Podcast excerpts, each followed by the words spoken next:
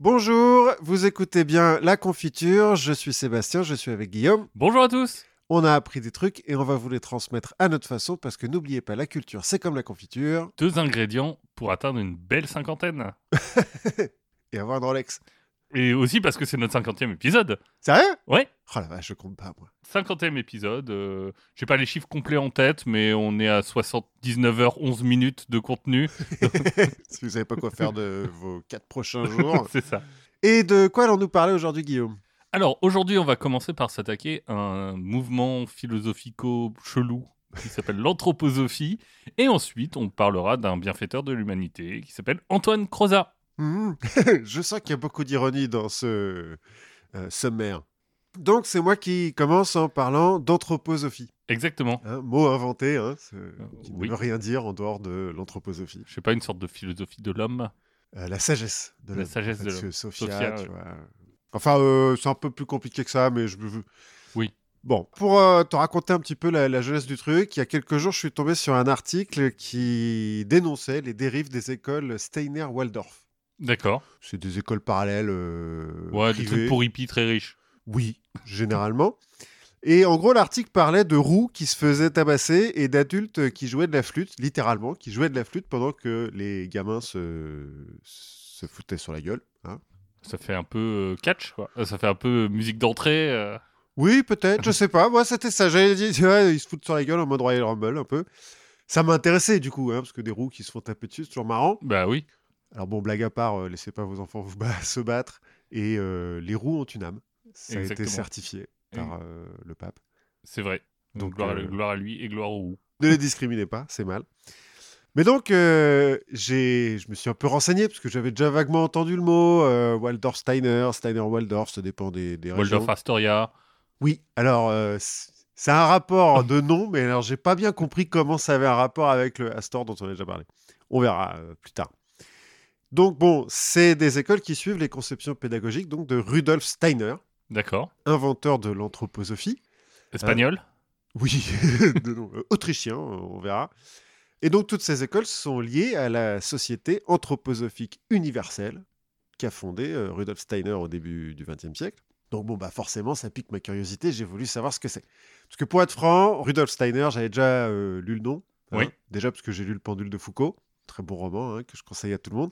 Et puis parce que on arrête de faire monter le suspense, enfin tu l'as un peu dit dans le sommaire, on va parler un petit peu ésotérisme, occultisme, parce que l'anthroposophie, c'est ça hein, quand même. C'est euh, à fond occultisme. Un Autrichien qui a un petit penchant pour l'ésotérisme et des grands principes pour l'éducation de la jeunesse.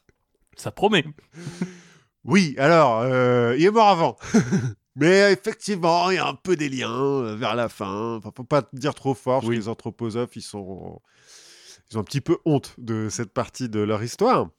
Mais donc oui, on va parler euh, ésotérie, occultisme, hein, donc euh, karma, euh, chakra, esprit, société secrète, corps astral euh, ou charlatanisme. C'est- C'est un point de vue. Comme on veut. Voilà, ça dépend. Enfin, charlatanisme supposé. Oui, non, mais voilà, c'est pour ça que je dis que c'est une question de point de vue. C'est une question légale aussi. aussi. Surtout. Et d'ailleurs, je vais pas trop rentrer dans les dogmes des différentes euh, sociétés ésotériques dont on va parler là, déjà parce que c'est ultra long. Oui. On le verra, mais par exemple, les œuvres de Rudolf Steiner, c'est 350 bouquins. Sur deux semaines, t'as eu le temps d'en lire qu'une petite moitié. Voilà, c'est ça.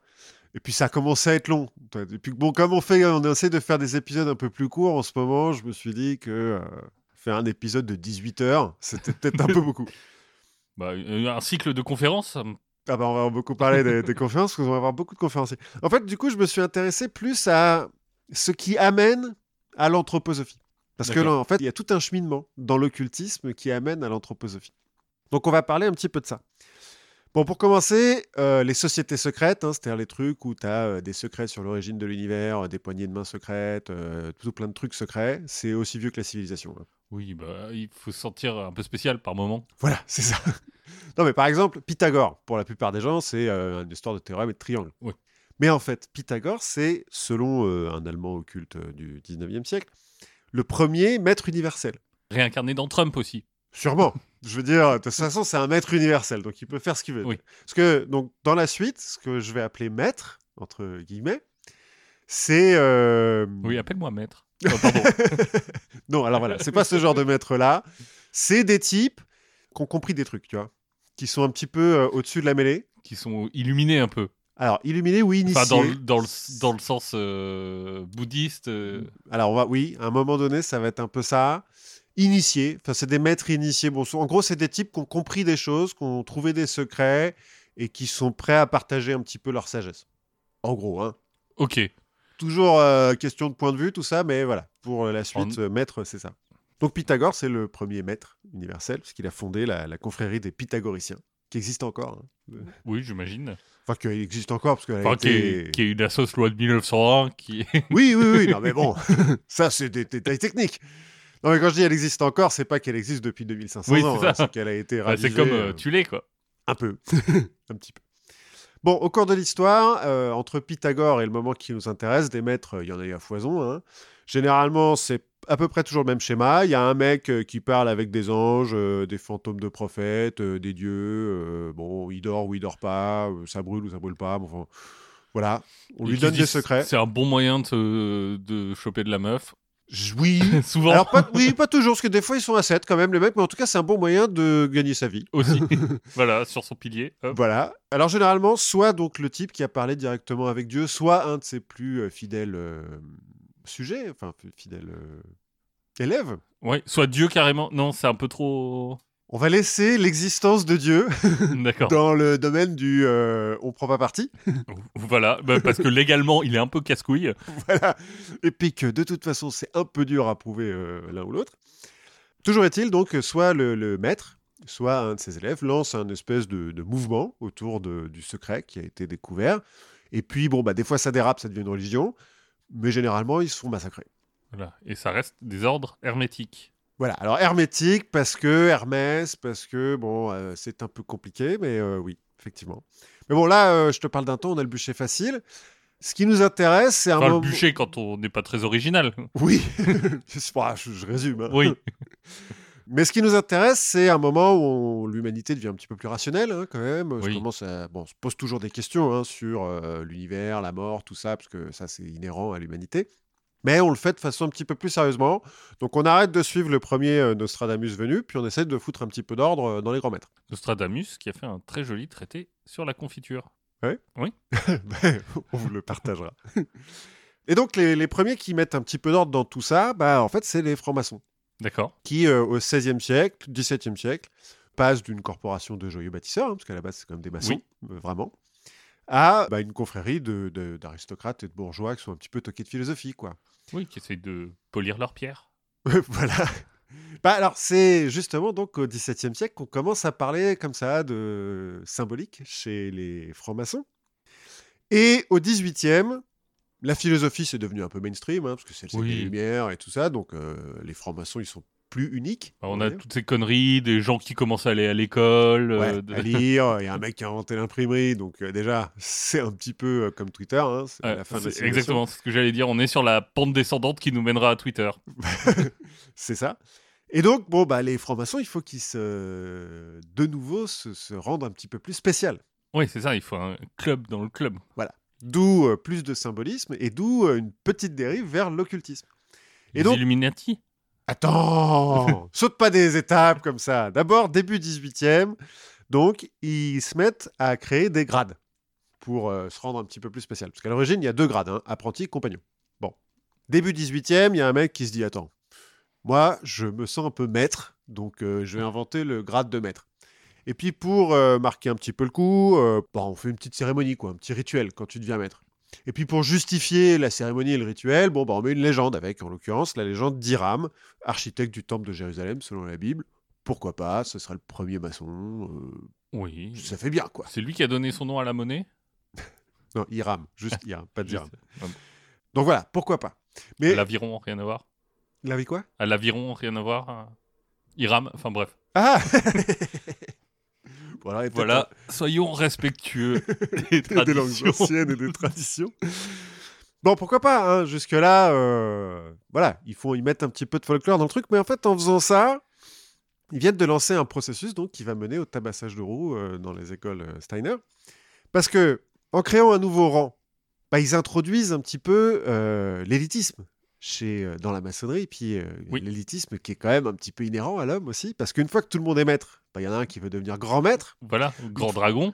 voilà, une fois qu'il y a trop de grands dragons, bah, on devient euh, vampire céleste. sublime chevalier élu, sublime patriarche. Allez voir si vous voulez, il y a des noms qui sont très drôles. On pourra refaire un quiz euh, comme avec le Ku Klux Klan. Tout à fait, parce qu'il y en a qui sont assez charmés. Et puis, en reliant ça avec une légende ancienne, en fait, ils ont ouvert la porte à toutes les justifications du monde pour peu que tu aies un petit peu d'imagination et un petit peu de culture, quoi. Oui, et puis euh, un petit peu de réalisme. Non, on s'en fout. non, non, là. euh. Mais non, parce que là, on est dans le symbole, de toute Oui. façon, euh, c'est le corps astral, tu vois, genre, c'est c'est au-dessus. Ouais, c'est trois chakras au-dessus de la réalité. Voilà. Et donc, en ouvrant ces deux portes, en fait, ils amènent une nouvelle sorte de maître. Parce que bon, euh, les maîtres avant, c'est pas trop. Bon, c'est avant, quoi. Tu vois, c'est c'est le moment de l'histoire. On a... C'est un petit peu difficile de savoir quand est-ce qu'est né Nostradamus, par exemple. Donc, en ouvrant euh, ces deux portes, ils font changer un petit peu euh, le, le- les caractéristiques du maître, euh, entre guillemets. C'est-à-dire que maintenant, en gros, les maîtres, ils se situent vraiment sur un spectre entre l'érudit, le- le vrai savant, Le gourou. enfin, euh, le vrai savant, là, parce que Non, y a mais au des- sens euh, gourou, au sens euh, indien. Ouais, non, non, non, mais parce que t'as vraiment des types euh, chez les maçons et chez d'autres Oui. hein, qui sont des, des vrais savants, des scientifiques en fait. Mais Mhm. on en a déjà parlé, tu vois, la, chi- la- la chimie et l'alchimie à l'époque, c'est quand même un petit peu la même Oui. chose, quoi. Donc des scientifiques qui, euh, dans le- au moment de la vieillesse, euh, se mettent à avoir une illumination, un rêve un petit peu euh, machin. Et voilà, puis- ça fait 50 ans que je me spécialise dans les sangsues. Maintenant, je soignais les gens un peu différemment. Voilà. Non, mais tu vois, où les types qui regardent les étoiles pendant 45 ans et à un moment donné, où ils se disent, mais attends, euh, il y a des anges dans les étoiles et tout, enfin, ça remonte un peu à la tête. Puis ils se mettent à écrire sur Dieu, le paradis, l'enfer, tout ça. Et puis à l'autre côté du spectre, bah, le vrai escroc, quoi. Le type qui est euh, malin et qui a besoin de bouffer. Oui. Donc on a déjà parlé du côté escroc, bah, il y a Cagliostro, par exemple, Oui, qui invente euh, pour- dans la franc-maçonnerie le rite égyptien. De toutes pièces, hein, mais parce que ça fait bien, tu vois, l'Égypte, Oui, et tout, euh, c'est c'est- plus vieux qui rame. il n'y a pas un rythme, euh, un rite assyrien. Sûrement, Les colonnes du temple doivent être très bien décorées. Non, mais en plus, les Égyptiens, il y a des hiéroglyphes et tout, donc tu peux foutre des secrets partout. C'est Oui. c'est- c'est encore mieux, quoi. Euh, Niveau symbole, euh, on est bien. Et donc, côté du Oui, ça fait spectre. plus mystérieux que l'Écosse, quoi. euh, ouais, tout de suite. et côté savant, on a un certain, par exemple, hein, Emmanuel Swedenborg, qui est un scientifique suédois, mais un vrai scientifique, tu vois. On l'a appelé le Léonard de Vinci du Nord, parce qu'il a fait des plans d'une machine volante D'accord. au 18e, qui donc, euh, Emmanuel, là, va écrire des bouquins sur, euh, c'est ça, les anges, l'enfer, le paradis, tout ça. euh. il va un peu vriller, quoi. Mais, euh, mais bien, tu vois, et que, euh, ses contemporains euh, disent que, euh, ouais, ça a l'air fou, mais quand il en parle, il est très sérieux, euh, il est pas du tout euh, toqué, euh, il, Oui, il y croit, quoi. il y croit. Et puis après, en fait, c'est ça, c'est que quand t'as l'esprit formé à l'académique et ce genre de choses, je pense que tu peux, euh, à partir d'une hypothèse complètement foireuse, broder des trucs euh, Bah, qui, c'est un- se tiennent, qui se tiennent et qui ont un sens. quoi. Ouais, c'est ça. Et lui-même dit, euh, je me rends compte hein, que les gens vont me prendre pour un fou, mais euh, bon, bah voilà, moi j'ai trouvé ça, je ça m'intéresse, euh, j'ai envie de le partager, donc euh, voilà, j'écris des bouquins. 50 épisodes euh, Hugo, euh, on parlait de Lysenko et de, Oui. et de la théorie de l'évolution communiste. Ah ouais. C'est- C'est un peu ça, c'est- tu pars d'un truc très bizarre et puis après tu déroules euh, avec une vraie méthode scientifique, des vraies compétences. et- Et puis tu arrives sur quelque chose qui marche pas. Mais bon, on va en reparler un peu à la fin de, de ça. Et donc, à la manière de Cagliostro et de Swedenborg, qui vont tous les deux créer un rite. Alors, Swedenborg, pas de, de son fait, mais euh, il y a, parce qu'il y a un rite maçon swedenborgien et Cagliostro, donc le rite égyptien, bah, il y a des types qui vont créer des- d'autres sociétés secrètes. En Allemagne, par exemple, tu as des mecs qui vont ressusciter l'ordre de la Rose-Croix, des francs-maçons Oui. qui se trouvent que euh, doit y avoir encore plus de secrets à trouver quelque part. On va bien y foutre les Templiers à un moment, histoire de. Ouais, un peu plus tard, mais on en a déjà parlé, donc je- j'en Ouais, parle pas les trop. Templiers, les Croisés, euh, les- les- Bon, la Rose-Croix, c'est un peu lié hein, quand même. on, euh, on va, à on tout fait ça. un bon gloubi-boulga de- C'est un peu ça, c'est un peu ça. La Rose-Croix, c'est alors c'est une légende du 17e euh, de l'histoire d'un certain euh, Christian Rosenkrutz. Ah.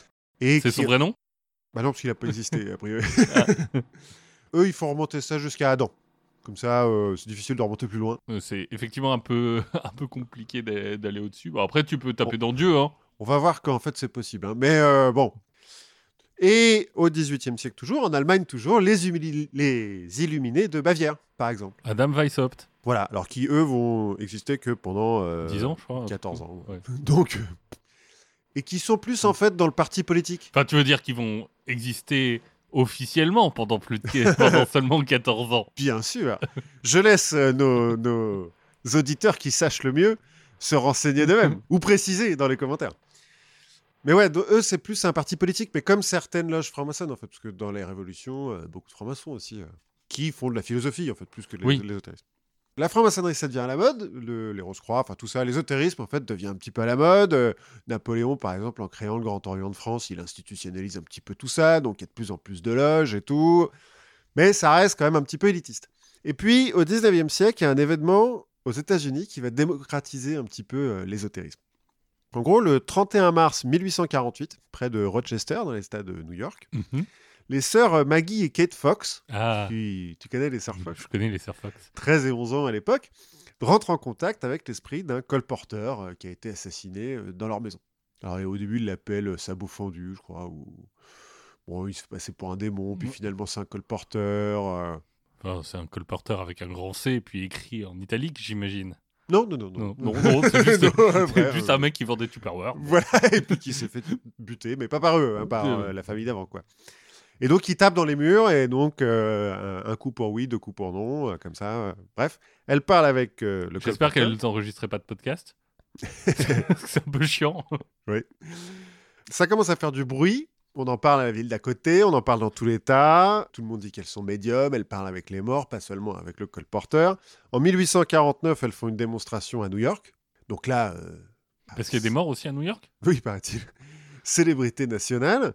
Et en 1852, la vague du spiritisme qu'elles ont lancée, donc, a 3 millions d'adeptes aux États-Unis et arrive en Europe. Notamment grâce à des écrivains, parce qu'il y a Arthur Conan Doyle, Victor Oui. Hugo, Balzac, qui étaient à fond dans le Ouais. spiritisme. Donc on fait tourner des tables, on tape dans les murs et tout, machin, euh, super. Et Alan- C'est la mode. Je sais pas pourquoi j'ai Alan Stivell, alors que c'est pas Alan Stivell, c'est Alan Kardec, Kardec. On va en reparler juste après. Bon, elles vont euh, avouer en 1888 que c'était une supercherie, tout ça. hein. Ah bon Oui, bizarrement. Elles faisaient tomber des pommes avec des poulies et tout pour. euh, ouais, pour faire le j'avais- bruit. j'avais- je crois que j'avais vu des trucs, c'était hyper élaboré euh, au dé... Enfin, pas au départ. Ça devient élaboré ouais, après. Bah, Mm. au départ, il n'y a personne, en fait, il y a juste leurs parents et il y a leur grande sœur qui fait Eh, mais c'est pas con ça Eh. Qu'engraine un petit peu le truc. Donc, oui, vague du spiritisme, et donc des mecs s'en- s'engouffrent en fait dans la brèche. Comme par exemple Alan Kardec, de son vrai nom, Léon Rivaille. C'est moins classe. C'est moins spirit, si tu veux. Qui est né donc en 1804. À la base, c'est un, c'est un fils de bonne famille, hein, plutôt riche, qui fait un peu n'importe quoi. Au début, il est régisseur de théâtre, notamment pour un prestidigitateur. Un saltimbanque. Ouais, mais alors un saltimbanque un peu riche, quoi, tu vois, Ouais. qui fait ça pour le plaisir. Puis après, il va devenir pédagogue. Visiblement, il a écrit beaucoup de bouquins sous le nom de Léon Rivaille en tant que pédagogue. Et donc, en 1855, il découvre le spiritisme. Il change de nom. Alan Kardec, c'est mieux. Ouais, il y, a- il y a des cas, des. Ouais, il y a des mecs qui, ont des trouvé- R, qui- euh. qui sont allés plus loin hein, quand même. Parce qu'Alan Kardec, bon, peut-être qu'en France à l'époque, c'est vrai que ça fait original. Et donc il écrit, il publie en 1857 le Livre des Esprits et en 1861 le Livre des Médiums. Et il crée, ce faisant, la doctrine spirit. Oui, et il me semble que. ça- Alors, je sais plus où est sa tombe, mais euh, elle est hyper. Elle est euh, au. euh, Elle doit être au elle- Père Lachaise. elle est parce que peut-être au presque- Père Lachaise, mais il me semble que c'est toujours un endroit où les gens vont en se disant. euh, Bon, on va parler de deux, trois mecs là qui sont tous enterrés au Père Lachaise, qui ont toutes des tombes un petit peu euh, machin. Et effectivement, bah, puisque les types sont des occultistes, de toute façon, Kardec, Oui. c'est un des premiers à parler donc de vie antérieure, de parler, enfin de théoriser le fait qu'on peut parler avec les morts. Donc il n'est pas mort, quoi. Oui, il est toujours là. il- Il est quelque part hein, sur, sur le plan astral. Et d'ailleurs, euh, au Brésil, c'est devenu presque une religion, la doctrine spirit. Il y a 6 Ah oui. millions d'adeptes, hein, quand même. Tiens, repasse-moi un peu de cake de lumière. Alors, euh, je sais plus lequel, mais il y en a un. euh, Non, c'est pas Kardec, c'est un autre dont on va parler après, qui a des hosties de sang Ah. aussi, et dont un type va dire euh, oui, alors elles sont vraies, mais par contre, euh, c'est diabolique. hein. Faites Wow. gaffe. Ah oui, parce que après, tu vas avoir les schismes. euh, Ah bah oui, non, mais alors là, je passe un petit peu sur les schistes, mais il y en a déjà eu plein hein, là. Déjà des rites euh, qui sont euh, le rite égyptien, il s'est déjà schisté euh, deux fois. là. le rite arménien qui s'engueule avec le rite turc. euh, Non, mais le rite égyptien, là, on est en 1855, oui, il s'est déjà splitté entre euh, le rite de Memphis et le rite de Misraïm, parce que euh, il y a des frères qui bon, en gros, euh, étaient à la tête d'une loge, et puis on leur a dit non, bah, ça serait bien si vous étiez plus à la tête. Ils ont dit bon, bah, on va créer notre propre loge, puis notre propre rite, et ils vont vivre un peu au crochet des mecs pendant une vingtaine d'années. Oui, un esprit de concorde. Voilà, c'est ça. Deuxième euh, type qui, deuxième maître euh, en France, on va rester en France parce qu'il y en a dans Oui. tous les pays, mais euh, Alphonse Constant, qui est né en 1810. Bon, lui, il démarre euh, à la base, il veut devenir prêtre, puis il tombe amoureux d'une femme, donc euh, bon, bah, il abandonne la prêtrise, puis la femme le, le quitte. Bon, Enfin, en fait, euh, la femme n'est pas intéressée. Oui, en fait, il était, lui, il est amoureux, mais pas elle. Voilà. donc il Malgré les coupures de journaux, les photos qu'il avait d'elle partout dans sa chambre, euh, ouais, c'est un peu ça. dont, dont il avait euh, découpé les yeux. Enfin, Ne brodons pas trop, laissons ça à nos amis euh, no occultistes. king, no king shaming. en plus. Donc il essaie de retourner à la prêtrise, ça marche pas, enfin, ça marche plus ou moins, il est vaguement artiste, il, après il devient militant socialiste, il est écrivain, il écrit beaucoup de trucs. bon. Bref, euh, un intellectuel.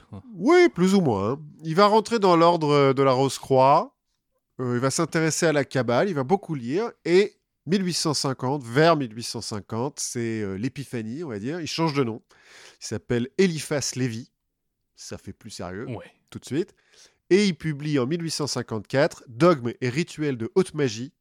Autant dire que c'est- le succès est immédiat. Je pense qu'il faut prendre des notes pour euh, nos prochains persos de jeux de rôle. tout à fait. Eliphas, c'est pas mal. Eliphas Lévy. Alors, il, Ou un semblerait, demi-ogre, non, un demi-elfe, un truc comme ça. il semblerait que c'est une traduction euh, de Alphonse en hébreu. D'accord. Parce que le mec a fait c'est les choses sérieusement, Oui. quoi, tu vois. Bon. Donc, euh, tout de suite, euh, bah, célébrité. Et ça lui permet de vivre au crochet un petit peu de riches euh, oisifs qui le payent comme euh, prof d'occultisme ou de magie. Bon, c'est ce qui est en soi. euh, Bah oui, pour tes enfants qui galèrent un peu en occultisme, c'est voilà. parce qu'ils ont occultisme en LV2 au bac.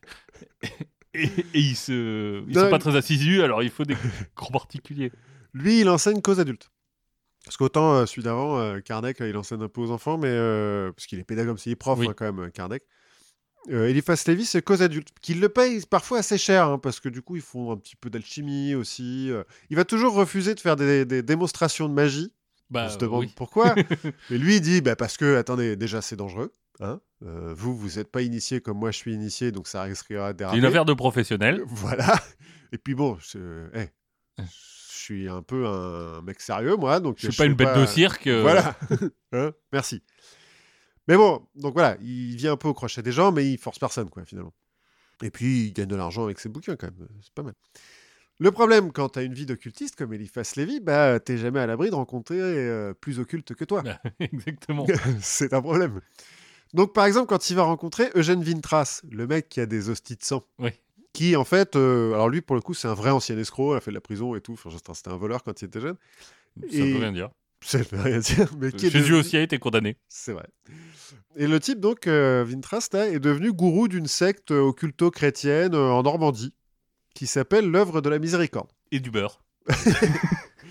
qui a écrit quelques bouquins et tout. Mm. La crème euh, de la miséricorde.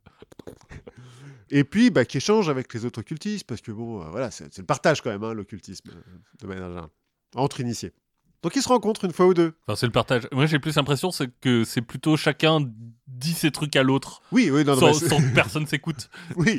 Quand je dis que c'est le partage, euh, c'est pas un échange cordial euh, de, de- de trucs, toi. c'est- Là aussi, tu vois, je pense qu'on pourrait tous les mettre dans la même ville, ça nous ferait un- une sorte de Grafton. euh, Ah oui, ça, c'est assez sympathique. Mais je suis pas sûr qu'ils puissent vivre tout seuls, en fait, parce que bon, euh, à part Oui. euh, déblatérer, ils sont... ils savent pas faire grand-chose, les mecs. Bon, bref. Donc, ils se rencontrent, ils se reniflent un petit peu, mais ils vont pas s'accuser l'un l'autre de pas vraiment être occultes. Oui. Tu vois, parce que sinon, euh, c'est qui pète dangereux, le quoi. business. euh, Bah ouais.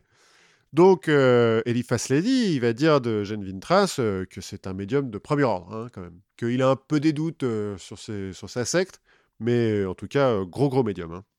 Bon, et puis un autre problème. Eliphas Lévy, il n'est pas maçon. Il est rose-croix, mais il n'est pas maçon. Donc, quand en 1861, on l'invite dans une loge euh, maçonnique, il peut pas décemment avouer qu'il apprend des trucs. Oui. Parce que sinon, euh, bah, il c'est plus un maître, c'est plus un initié. Donc, au moment de son initiation, il va déclarer très sérieusement aux gens de sa loge, hein, qui sont un petit peu euh, vénères quand même, Je viens apporter au milieu de vous les traditions perdues, la connaissance exacte de vos signes et de vos emblèmes, et vous montrer le but pour lequel votre association a été constituée. Ça passe pas très bien. hein, Salut, je vais vous apprendre la vie. voilà. Il y a quelques mecs qui font Attends, euh, dis-moi, est-ce que tu viens d'arriver quand même euh Ouais, et puis euh, en plus, 'fin, je pense qu'on fera un vrai truc sur la franc-maçonnerie un, un jour, mais, euh, mais, Ouais. mais tu vois, il faut tenir ton doigt dans un certain sens et marcher dans le et, et tourner autour des colonnes dans le dans le bon sens quoi. Il y a, tu peux pas tout improviser. Oui, oui, mais lui, euh, bah, je p- on pense qu'il s'est renseigné en fait quand même avant. Parce que par exemple, il va dans des réunions spirites, mais euh, anonymement, tu vois, pour, euh, pour voir un peu ce qui s'y dit. Bon, donc ça passe mal hein, dans, dans sa Tu pourrais loge. Ah, demander directement au grand maître. aux À Alan esprits. Kardec, non, parce que alors Alan Kardec, oui. parce que Alan Kardec, il est mort assez vite. Il a fait une crise d'anévrisme. Pas, il est mort. c'est- Oui. Il est passé de Ah, l'autre il est côté. passé. Mais Il il a a fait- abandonné les contrats de physique. Voilà, c'est ça. Mais il n'a pas profité euh, de, de sa notoriété euh, très longtemps. Donc ouais, les, les maçons, euh, genre se posent des questions un petit peu quand même, enfin, genre d'où tu viens quand même, pour nous apprendre la vie. Lui, bah, il s'offusque, il fait comment ça Attendez, euh, moi je vous offre euh, les secrets de l'univers, vous en voulez pas Bah puisque c'est comme ça, je reviendrai plus. Il revient plus, mais voilà. Il a réussi son coup, Oui, euh, on la parle de lui. légende veut qu'il en, conna- il en sache plus que, que les maçons. Bon, donc il y en a d'autres hein, comme ça, mais on va passer un peu vite. Parce que dans les années 1870, apparaît sur la scène occulte une femme Madame Blavatsky. Blavatsky Mais oui Qui va pousser la logique encore plus loin. Parce que Blavatsky, en fait, elle va plier le game. Ouais, c'est euh, c'est le. je- J'avais pas regardé un peu, je, m'étais- je l'avais un peu en réserve, euh, le Madame Blavatsky pour. Ouais. euh, pour un Elle est assez épisode, elle géniale. est assez cool. Elena, donc de son prénom, qui est née en 1831 en Russie, hein, d'un père euh, baron germano-balte euh, qui n'a pas de lien avec le baron Ungern, mais, euh, mais le même genre, et d'une mère romancière, et qui passe sa jeunesse euh, à voyager sur l'argent euh, familial, hein, partout dans le monde. Mais alors vraiment, elle fait le tour du monde. Euh, elle va en Amérique, en Europe, en Turquie, en Égypte, en Inde, au Japon. Elle dirait même au Tibet. Alors à l'époque, on n'a pas le droit de rentrer au Tibet, mais il- elle dit qu'elle y est allée. Par l'esprit au moins. Ce- alors, un problème, c'est que c'est assez difficile de savoir ce qui est vrai ou pas sur Madame Blavatsky. Pourquoi tu dis ça Et j'avoue que je suis pas allé beaucoup plus loin que sa fiche Wikipédia parce que je vais pas non plus lire Oui. toute sa biographie, euh, merci. Mais donc, selon la légende, à chaque étape, elle rencontre euh, les mystiques du coin. Les chamans, euh, les sorciers, les initiés, les maîtres, enfin bon, tout ce qui Chaman à, à coiffure de bison. Oui, voilà. Par exemple, elle fait toutes les cérémonies possibles et imaginables. Et donc, ça aurait été une des premières européennes à être initiée au bouddhisme tibétain. C'est pour ça qu'elle dit qu'elle est, Oui. qu'elle est là-bas, elle a rencontré des maîtres qu'elle appelle des mahatmas, qui est un mot indien, mais enfin bon, c'est Ouais, c'est pas grave. Ouais, pas non plus, Ouais, c'est bon les gars. hein. Bref, elle fait ça pendant assez longtemps quand même, parce qu'il faut attendre 1875 avant qu'elle euh, marque un petit peu le monde de l'occultisme. Elle est à New York à cette époque-là, c'est la coqueluche euh, des- des occultistes du coin. Et avec deux, trois de ces types-là, elle va fonder la Société théosophique, qui a pour but, je cite, premièrement de former un noyau de la fraternité universelle de l'humanité, Mhm, deuxièmement d'encourager l'étude comparée des religions, des philosophies et des sciences, mhm. jusque-là pourquoi pas, troisièmement d'étudier les lois inexpliquées de la nature et les pouvoirs latents de l'homme. Là, on est, on est mieux. Oui, oui, là tu, tu sens que ça va être euh, productif. Complètement. Donc, euh, 1875, Société théosophique. Dans la foulée, elle publie Isis dévoilée en 1877 et La doctrine secrète en 1888. Elle fait exploser le monde de l'édition. Tout le monde s'arrache, surtout la doctrine, doctrine secrète, qui fait euh, 2000 pages. hein. Enfin, c'est, euh, Et, et ça doit être incompréhensible en plus. c'est un peu violent. Alors, j'avoue que je ne l'ai pas lu. hein, parce que- Ouais, mais j'imagine bien le bouquin où. Bah, en fait, euh, c'est que des mots inventés, euh, un mot sur deux. Alors, euh, effectivement, je, je résume un petit peu quand même, L'histoire. Alors, pour vous montrer à quel point... Jacques est un riche occultiste.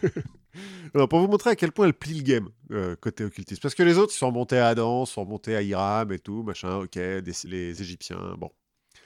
Elle, en fait, Blavatsky, là, elle recrée une nouvelle cosmogénèse qui est vaguement inspirée de la cosmogénèse hindoue. Bon, ça, jusque-là, pourquoi pas. Oui. Mais elle crée surtout une anthropogénèse, et alors là, de toutes pièces, hein, dans laquelle, en fait, l'humanité a, év- a évolué selon diverses races racines qui ont vécu sur des continents qui n'existent plus aujourd'hui parce que euh, ils ont disparu. on, on en a perdu les clés. quoi. Voilà, c'est ça. La première race, les Polariens, donc qui vivent sur le mont Mérou, D'accord. sont des humains éthérés. Donc ils n'ont pas encore de, de- C'est un peu chelou, quoi. voilà, ils sont pas encore physiques, si tu veux. Les seconds, les hyperboréens, donc vivent en hyperborée, donc au pôle Nord, mais à l'époque où le climat est tropical au pôle Nord. C'est une époque euh, lointaine. Conan dans les hyperboréens. Alors, il y a, parce que ça a été repris dans plein de trucs, hein, tout ça. Il y a beaucoup de connards là-dedans. tu vois. Donc, les hyperboréens, eux, c'est des humains végétaux. C'est-à-dire qu'ils se reproduisent en faisant des, des bourgeons et tout. Qu'on appelle aujourd'hui des légumes. Voilà. Donc, ça, c'est la deuxième stade de l'évolution de l'humanité. Troisième stade, les lémuriens. Ou le géant vert. C'est un peu ça, c'est le jeu envers les hyperboréens.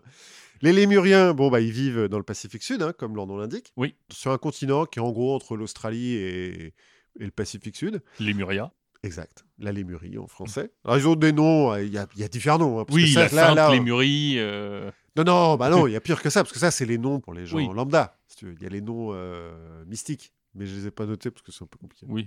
Et puis, de toute façon, ça, se- ça se prononce pas dans nos langues. euh, Et puis, il faut pas le dire. Ah bah oui. C'est pas là, parce que ça risquerait de, de déranger le cerveau des gens qui sont pas initiés, tu vois, si tu les dis comme ça. euh, Exactement. voilà. Puis tu- en plus, tu les dis trois fois devant un miroir, après tu passes dans. Bon, bref, très compliqué. Il y a Cordyman qui arrive. Donc les lémuriens, euh, c'est des humains à peu près normaux, sauf qu'ils sont ovipares. Oui. Jusque-là, bon. Voilà. La quatrième race, les Atlantes, Du coup, tu peux te faire des omelettes d'humains bah faut croire. Mais il y en a plus, parce que bon, euh, j'ai pas mis les dates. En plus, elles ont changé, parce que bon, à l'époque où elle écrit ça, la, la datation au carbone 14, pas trop. Depuis, Puis on bon, se bah, dit, les, mais les c'est complètement théosophes, con ils ce ont, que dû, tu- ils ont dû développer le machin et tout. Donc les lémuriens, je crois que c'est 28 millions d'années, quelque D'accord. chose comme ça. Bon, ensuite les Atlantes, donc qui vivent euh, bah, Atlantis, euh, Oui. dans l'Atlantique. Ah, À, à Nantes, tout Euh, ça. c'est ça, donc, à côté de Nantes, dans la banlieue de Nantes, qui donc sont des humains euh, comme nous, mais euh, qui font de la magie noire et tout, machin, et c'est pour ça que leur continent, il coule, enfin bon, c'est compliqué. Oui. Et enfin, la cinquième race, qui est la nôtre, race racine, pardon, qui est la nôtre, les Ariens, qui sont euh, l'humanité de maintenant. D'accord. Euh, telle qu'on la connaît de nos jours. Donc Il y a- on est tous à rien. Oui, selon... euh, alors, selon la doctrine secrète, oui. Après, elle se perd un petit peu, ça, méla- ça se mélange, mais pour elle, oui. D'accord. On est tous Ariens. Déjà ça. C'est déjà ça. Mais après, il y a deux autres races, parce qu'il faut toujours arriver à 7. 7, c'est occulte. Oui. Donc, euh, il y en a deux de plus. Il y en a une qui doit arriver au 28e siècle en Californie. Donc, euh, bah, on se retrouve à ce moment-là. Et l'autre, euh, on ne sait pas. Mais euh, l'autre, euh, ça sera la dernière. hein. donc, euh, on sera hyper fort. Ouais. On aura des pouvoirs et tout, ça va être changé. On pourra euh, ouvrir les pots de tabasco rien que par la pensée. euh. Ah ouais, ouais. On pourra manger des California Reapers euh, comme si ça n'existait pas. Bon, bah, donc, euh, succès, hein Bah oui. tout le monde rentre dans la société théosophique, surtout que bah, ça n'engage pas à grand-chose de rentrer dans la société théosophique. Bon, il- J'imagine qu'il y a une petite cotise. Oui, peut-être, mais euh, mais il n'y a pas de rituel, il n'y a pas de grade, il n'y a pas de degré, tout ça, tout ça. Donc bon, bah, tu peux faire partie de la société théosophique et continuer la course à l'échalote de euh, c'est moi qui ai le meilleur grade. Donc bah, les mecs, ils continuent, hein, pas de raison. En 1881, par exemple, les rites de Memphis et de Misraïm, donc qui se sont splittés à un moment, Oui. sont rassemblés D'accord. par euh, Garibaldi et un certain Yarker, John Yarker en anglais. Et puis il rajoute des degrés. Euh, le rite égyptien, donc de Memphis Misraïm, il a 99 degrés, par exemple. Là où dans la franc-maçonnerie, donc on a dit normalement 3 degrés. hein. Oui. 35, non un truc- Non, bah, Oui. à la base 3. Oui, à la base 3, oui. Et dans le rite écossais ancien et accepté, qui est le rite le plus utilisé, 33. 33. Donc 99, ils sont allés loin quand même, les mecs. hein. des noms très marrants. Et En- après, vient- et après, t'as des- les tétans qui s'en mêlent. Les tétans Les tétans, tu sais, c'est les, euh, les entités extraterrestres qui essayent d'envahir la Terre. Oui, mais là, là, c'est le- c'est après le 20e Ouais, siècle. c'est Ronebard. Bon. Oui, non, mais. En 1891, on a l'apparition de Papus. Papus, c'est un petit peu le holostar euh, de, de l'occultisme en France parce que déjà, il fait partie de tout. hein. Il est euh, maçon égyptien, maçon swedenborgien, il est Rose-Croix, il fait partie de la Société théosophique, bien évidemment, de l'Aube dorée, de l'Ordo Templis, enfin les Templiers. Et comme euh, c'est pas assez, bah, ils fondent un nouvel ordre, l'ordre martiniste. Tu sens que c'est le mec dont le régime alimentaire est composé à 98% de petits fours. plus ou moins. Alors, Papus, de son vrai nom, Gérard Rancos. hein. On Oui. n'a pas baptisé Papus. Donc, euh, lui, euh, très bien. Et donc, c'est dans ce foisonnement qu'apparaît Rudolf Steiner. Rudolf Steiner, il est né en 1861, donc euh, bon, un peu après la bataille, dans l'Empire d'Autriche.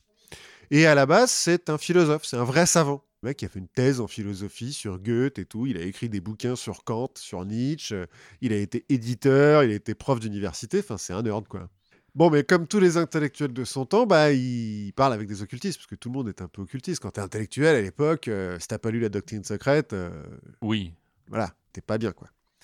Et on l'invite à faire des conférences à la Société théosophique, des conférences de philosophie à l'origine. Enfin, ou de théosophie.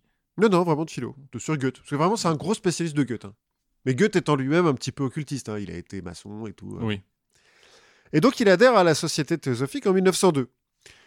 Ça lui plaît. Il fait de plus en plus de conférences. En 1905, il abandonne toutes ses autres activités pour devenir conférencier à plein temps, parce qu'on l'invite euh, de, de plus en plus. Et c'est aussi à ce moment-là qu'il rentre dans le rite de Memphis Mesraim, dont on a déjà parlé. En 1906, il devient le grand C'est le- maître. euh, Memphis Mesraim, ça n'a rien à voir avec le mec qui fait les euh, interviews, là. Olivier, euh, ah non, Raphaël. Raphaël Mesraï Je ne crois pas, peut-être. Écoute, ça se trouve, c'est un initié. et, euh, et on Sûrement. le sait C'est pas. le- c'est l'élu. C'est ouais, c'est le Jar Jar Bings euh, de, de notre univers. Donc, euh, 1906, il est grand maître de Memphis Misraïm euh, pour l'Allemagne. Mais il s'engueule avec le représentant de Johnny Harker, qui est le grand hiérophante, en fait, donc qui est le grand chef euh, de Memphis Misraïm euh, dans le monde. Donc, le représent- il s'engueule avec le représentant de Harker euh, en Allemagne. Du coup, il crée son propre rite en utilisant les dogmes et rituels de haute magie d'Eliphas Lévy. D'accord. Tu vois, il fait un peu le- le- le lien Ouais, c'est euh, ça. Avec tous tous nos, nos gens là qu'on a vus.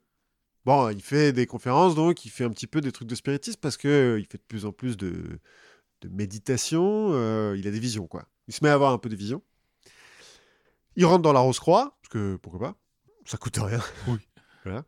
Et puis en 1912, il va rompre avec la Société théosophique à cause de l'affaire Krishnamurti. Parce que Madame Blavatsky, elle meurt en 1891. Donc elle va pas profiter beaucoup de, de sa notoriété. Enfin, Après, elle, me- elle meurt. pardon, elle euh, passe de l'autre côté en 1891. Après elle, euh, bon, tu as un ou deux euh, de ces des deux mecs qui étaient à l'origine, euh, à la fondation de la société, qui en prennent la tête. Et puis finalement, en 1907, c'est une certaine Annie Besant, qui est une ancienne militante socialiste, féministe, euh, genre une vraie de vraie, qui était très critique des occultistes quand elle était militante, et puis qui a changé du tout au tout, qui est devenue euh, plus théosophe que euh, Madame Blavatsky, et qui donc prend la tête de la société théosophique et installe son siège en Inde. Parce que euh, Oui. c'est c'est quand même le principe de la société théosophique, hein, c'est le syncrétisme euh, de, de toutes les religions, et surtout du bouddhisme et de l'hindouisme avec euh, Ouais, et La puis je religion crois que pour des questions d'impôts. peut-être. Bon, alors l'Inde, c'est l'Angleterre en même temps à l'époque. Oui. C'est la société euh, théosophique qui amène en Europe les concepts de karma, de chakra, et de trucs- de yoga, des trucs comme ça. hein. Et donc Besant, là, avec un de ses lieutenants, un certain euh, Charles Leadbeater, qui euh, est médium. C'est Al- c'est Aleister Crowley aussi. Bon, il doit sûrement faire partie de la société théosophique, mais il Oui. n'est pas en Inde. Il est- euh, je crois que c'est un des premiers yogis. Ah oui, peut-être, sûrement. Je- Il passe en Inde, il me semble. Et qu'il est- C'est un des premiers mecs qui est initié au yoga. Ouais, ouais, c'est possible. Mais Enfin, en tout cas, il n'est pas avec eux, quoi. Là, euh, Charlie Bitter, c'est un médium. Il a le, le don de clairvoyance, c'est lui qui le dit, donc il faut le croire. Ouais.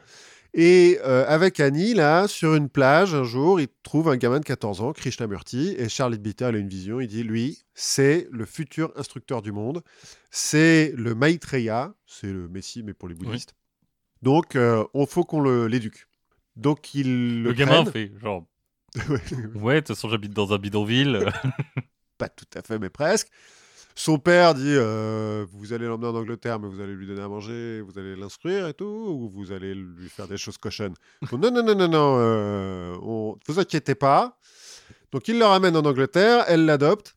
Lui va être condamné pour pédophilie, euh, Charles Bitter. Bon, non, mais c'est autre chose. C'est une histoire de masturbation. Bon. Et donc, la société théosophique a un nouveau but, promouvoir Krishnamurti, qui va devenir, euh, quand il sera adulte, le Messie, quoi. oui. Et ça, ça plaît pas trop à Steiner. Parce que, alors déjà, si... Si c'est pas lui. Ouais, si c'est pas lui, ça fait un petit peu chier. Puis euh, lui, euh, un Messie qui serait indien... euh, Ouais. Il y a ces gènes autrichiens qui se révoltent un peu. Voilà, c'est ça, c'est le, ça le chiffonne. Donc, euh, en 1912, ils rompt, euh, avec, euh, la, ils rompt tout lien avec la société théosophique. Krishnamurti aussi hein, va finir par rompre tout lien euh, quand il a euh, la trentaine, en gros. Et passer le reste de sa vie à dire attention, les gourous, c'est mal. Et à cause de ça, devenir un gourou lui-même. Bon, c'était com- c'est compliqué. Et donc, fin 1912, début Et- 1913. Tous les héros euh, meurent jeunes ou vivent suffisamment longtemps pour devenir un méchant. Ouais, plus ou moins. Non, enfin, il va devenir un gourou, pas un vrai gourou, mais, euh, mais c'est vrai qu'il y a plein de gens qui, pour qui Krishnamurti, c'est un grand sage et tout, machin, alors qu'il a toujours dit, mais réfléchissez par vous-même, euh, ça sert à rien d'avoir un sage. Fin 1912, début 1913, Rudolf Steiner fonde sa propre société, la Société anthroposophique universelle, basée sur l'anthroposophie, qu'il a inventée. hein. Oui. Mais donc, il va expliquer dans des conférences. Parce que j'ai déjà dit qu'il était conférencier à plein temps. Là, il ne fait plus que ça. Il va en donner 6000 dans sa vie des conférences qui sont, euh, comme j'ai dit au début, euh, réunies dans 354 volumes Wouh. par ses fidèles parce que on a une époque où euh, alors certaines 1912 aussi il y en a certaines qui sont enregistrées mais la plupart sont juste recopiées euh, à la va-vite par les adeptes pendant qu'ils écoutent On se ferait pas un audiobook Enfin, ça doit exister. Maintenant, ça doit exister. Mais lui, il les a jamais relus, ces retranscriptions. Donc, en fait, ces conférences, voilà. Ce qui explique peut-être pourquoi il y a quelques. Comment dire Paradoxes dans le dogme de l'anthroposophie. Enfin, pour nous autres euh, non-initiés. Voilà, c'est parce qu'on comprend pas tout. Mais donc, euh, il reprend quelques trucs de la société théosophique, notamment les races racines. Il a bien aimé ça. Il va enlever euh, tous les côtés hindous, parce que, à part le karma, il garde le karma, mais sinon le reste, euh, ça lui plaît pas trop. Il va remplacer ça par les légendes nordiques. euh, il va mettre un petit peu de Thor et d'Odin là-dedans. euh, Euh, on, préfère, de... on préfère le saumon au chinnan, quoi. Oui, voilà, c'est un petit peu ça, mais bon, euh, en gros. Et puis, euh, voilà, ça fait un tout, quoi. Ça, euh, mélangé avec un petit peu de dogme et rituel de haute magie et euh, quelques trucs qu'il a appris chez les francs-maçons. Ouais, on Ça- rajoute un peu de chamanisme par-dessus. euh, Oui, de spiritisme. le spi- Ouais, Lui, il est, il est autrichien, il est pas chaman. hein. Oh, les tam-tams, euh, très peu pour lui. Voilà. Enfin, un peu tourner des tables, mais pas plus. hein. Donc, succès immédiat. Surtout euh, en Suisse et en Allemagne. Et donc, on l'invite euh, bah, pour parler de ces trucs. Et dès 1914, il va poser la première pierre du Goethanum, qui est encore aujourd'hui le siège de la société anthroposophique. Il a dessiné les plans et tout, parce que du coup, il est architecte. Oui, bah, je veux dire, C'est tout faire. C'est un peu l'homme de la Renaissance euh, du début du XXe siècle, Rudolf Steiner. Et comme c'est un homme de la Renaissance euh, de l'époque, bah, on lui demande son avis sur tout. Donc il donne son avis sur tout, même sur des sujets dont il, il connaît rien. enfin, donc tu connais rien. Ouais, c'est parce qu'on comprend pas tout. Ouais, c'est ça, c'est c'est qu'on est trop engoncé dans notre euh, vision très euh, académique des choses. C'est un peu ce qu'il va dire. Par exemple, quand il va dire que Mars est une planète liquide et qu'il y a des gens qui vont lui dire non, il va dire non mais pour Oh, vous non, Oui, voilà. parce que vous êtes encore très matérialiste. Mais moi je suis Liquide, euh, on s'entend, quoi. Voilà. Quand il va dire que les îles et les continents flottent sur la mer et qu'on va lui dire euh, non. Non, non, Non, non. on va les vérifier, euh, non. Il va dire non, mais attends, c'est sur la mer de l'esprit, euh, le continent de mon intelligence flotte. voilà. Voilà. Euh, c'est Alors que le tien est cool, connard. plus ou moins. Quand il va dire que tricoter donne de bonnes dents. Bon, bah ça, personne, tout le monde s'en fout donc. Non, non, on va faire une euh, On va faire étude une- clinique. On va Sur prendre 1000 35 tricoteuses en suivi longitudinal pendant 35 ans en double aveugle. Elles savent pas si elles tricotent ou si. ou pas. Quand il dit que c'est l'apparition de l'humanité qui a enclenché euh, la rotation de la Terre, bon, il n'y avait personne à l'époque, donc euh, on peut pas vérifier, mais on a des doutes. Mais euh, voilà, bref. Donc ça, Alors que c'est Superman. oui, tout le monde le sait. Donc ça, bon, bah, ça fait poser un petit peu des questions aux gens qui sont pas initiés, mais par contre, ceux qui sont initiés, ça confirme le fait que Rudolf Steiner, c'est quand même un mec brillant, qui sait tout sur tout. Et donc, bah, ses adeptes vont commencer à le prendre au pied de la lettre. Bon, Mars liquide, euh, même s'ils le prennent au pied de la lettre, c'est pas très grave. oui, c'est- ça change pas grand chose. Non. Mais en revanche, le tricot, Ouais, alors putain, ils vont en faire des trucs, quoi. Non, mais quand en 1924, par exemple, il va donner une série de huit conférences à des agriculteurs anthroposophes. ça va donner la biodynamie. Exact. L'agriculture biodynamique. Bon, Steiner, il a jamais planté un radis hein, dans sa vie, mais euh, Mais euh, si tu plantes euh, de la vessie de poule euh, au coin de ton champ pendant la, nu- pendant la pleine lune, ça poussera mieux. la vessie de cerf euh, avec du millepertuis dedans. Oui. S'il te plaît, c'est sérieux quand même. C'est- C'est c'est sérieux, scientifique. là. Non, mais aujourd'hui, la biodynamie, moi j'ai l'impression que c'est un truc genre euh, complètement. euh, Alors surtout dans le pinard. Ouais, surtout dans le vin où on se dit Ah, c'est génial. Enfin, non, c'est. Ah. Alors le problème de la biodynamie, c'est que ça repose un peu sur les croyances de l'influence de la Lune et des constellations, tout ça, qui, bon, euh, scientifiquement, ça c'est nul, mais pourquoi pas, je veux dire, ça fait pas de mal. Ça permet de publier des, des calendriers, des semis euh, en fonction des, des- Ouais, des phases de la Lune. ouais. bon, voilà. Et de quand euh, Jupiter rentre dans la maison du chien d'an. Oui, ou quand Mercure est en rétrograde, euh, parce C'est que très important, Mercure en rétrograde. euh, Il va prescrire l'utilisation donc des préparations à base de, de vessie de cerf En dose homéopathique, hein, parce que c'est dilué à 3 ou 4 CH. Donc pas Ah, tant que ça, oui, pas tant que ça. Mais, euh, mais quand même un petit peu. Alors, donc il y a la, la vessie de cerf. La, celle qui est la plus utilisée, c'est la bouse de corne. Alors en gros, faut prendre de la bouse de vache, le mettre Mm. dans une corne de vache, enterrer ça pendant l'hiver entre le sol- les deux solstices. Et puis après, donc tu dilues à Tu mets 4 un CH. peu une boule de glace vanille. Non, tu dilues avec 4CH et puis t'arroses ton fumier avec ça que tu laisses pendant tout l'été pour pouvoir planter euh, la saison d'après. Comme ça, tu peux mettre plus 10% sur euh, l'étiquette. Dans le même genre, il y a la silice de corne qui est faite avec du quartz à la place de la bouse de vache, mais sinon c'est le même principe. Bon, en fait, la- l'agriculture biodynamique, c'est un des précurseurs du bio parce que c'est un peu une réaction. euh, 1924, là, c'est le début de l'agriculture euh, intensive, Oui. industrielle. C'est- Ils n'utilisent pas du tout d'engrais chimiques, enfin, d'engrais industriels. Donc, oui, c'est un précurseur de l'agriculture bio. En, ça, en soi, ça, c'est pas mal. Ça fait pas de mal hein, de mettre de la bouse de corne euh, Non. sur tes plantes, euh, surtout à 4CH. Non, mais faut pas faire croire que ça fait du bien. Alors le problème, c'est que c'est hyper dur de faire des, des études scientifiques là-dessus parce que c'est des systèmes hyper complexes. Oui. Tu- Entre euh, l'ensoleillement, la qualité Oui. de la terre, et puis bêtement, est-ce que l'agriculteur fait bien attention à ses plans ou pas Ouais, tu te dis que si le mec il va jusqu'à aller euh, choper des cornes de vache et des trucs, c'est qu'il y tient à ces plantes. Oui, voilà, et donc il s'en occupe peut-être un petit peu mieux que, euh, qu'un autre. Toujours est-il, c'est dur. Il y a une étude en Suisse qui dure depuis 25 ans sur des parcelles, une biologique, une euh, biodynamique et une normale, enfin euh, industrielle, entre guillemets. Il semblerait que la parcelle biodynamique produise un petit peu plus que la parcelle bio. Il y a eu des études, du coup, euh, chimiques de, Oui. de qu'est-ce qu'il y a dans la préparation et dans le, le fumier qui est utilisé sur ces parcelles. Il semblerait que par hasard, un petit peu, la bouse de corne, ça permet la présence de bactéries qui effectivement fertilisent un petit peu plus le fumier. Surtout par Que la quand elles y pleine lune. sont pas. Alors non, ça par contre, euh, non. Ça, les scientifiques sont assez sûrs que ça n'a aucun impact. Bon, la biodynamie, effectivement, ça fait du vin un peu plus cher, qui paraît-il est pas très bon, mais c'est pas très grave. Le problème, c'est qu'il continue, Steiner. Il fait ça aussi avec euh, la médecine. Et il Oui. va créer la médecine anthroposophique, qui est surtout basée sur l'utilisation d'iscador. Alors l'iscador, c'est un extrait de gui blanc, en dose homéopathique, hein, parce que le gui blanc, euh, selon Steiner, qui a eu une vision, pendant laquelle il a appris donc que le gui blanc est une plante qui se situe entre les forces de pesanteur et de lévité, et qui s'oppose aux forces éthériques, et donc à la prolifération.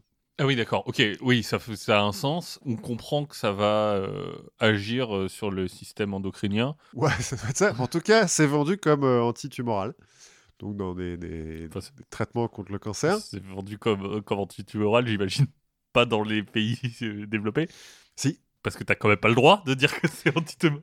Bah, le problème, c'est que là, si c'est vendu dans les pays développés, parce que c'est vendu par le laboratoire Velleda. Oui, c'est- alors c'est c'est vendu, mais c'est- je suis pas sûr que ce soit vendu. euh, Je suis pas sûr que ce soit écrit antitumoral sur le paquet. Bah, je pense que si. Ah oui Parce que la médecine anthroposophique, en fait, c'est une spécialité de médecine. C'est-à-dire que pour pouvoir faire de la médecine anthroposophique, il Mhm. faut être médecin quand même à l'origine. Et il a développé ça avec un médecin, hein, Steiner. Mais... Donc, c'est des médecins qui font euh, deux ans de médecine anthroposophique et qui proposent l'isil euh, machin, là, enfin le, le Ouais, guide blanc, Liscador. Viscador, en surplus de- de- d'une chimiothérapie ou de, de- quand t'as le cancer, enfin d'un- d'un vrai traitement pour, Oui. sur le cancer.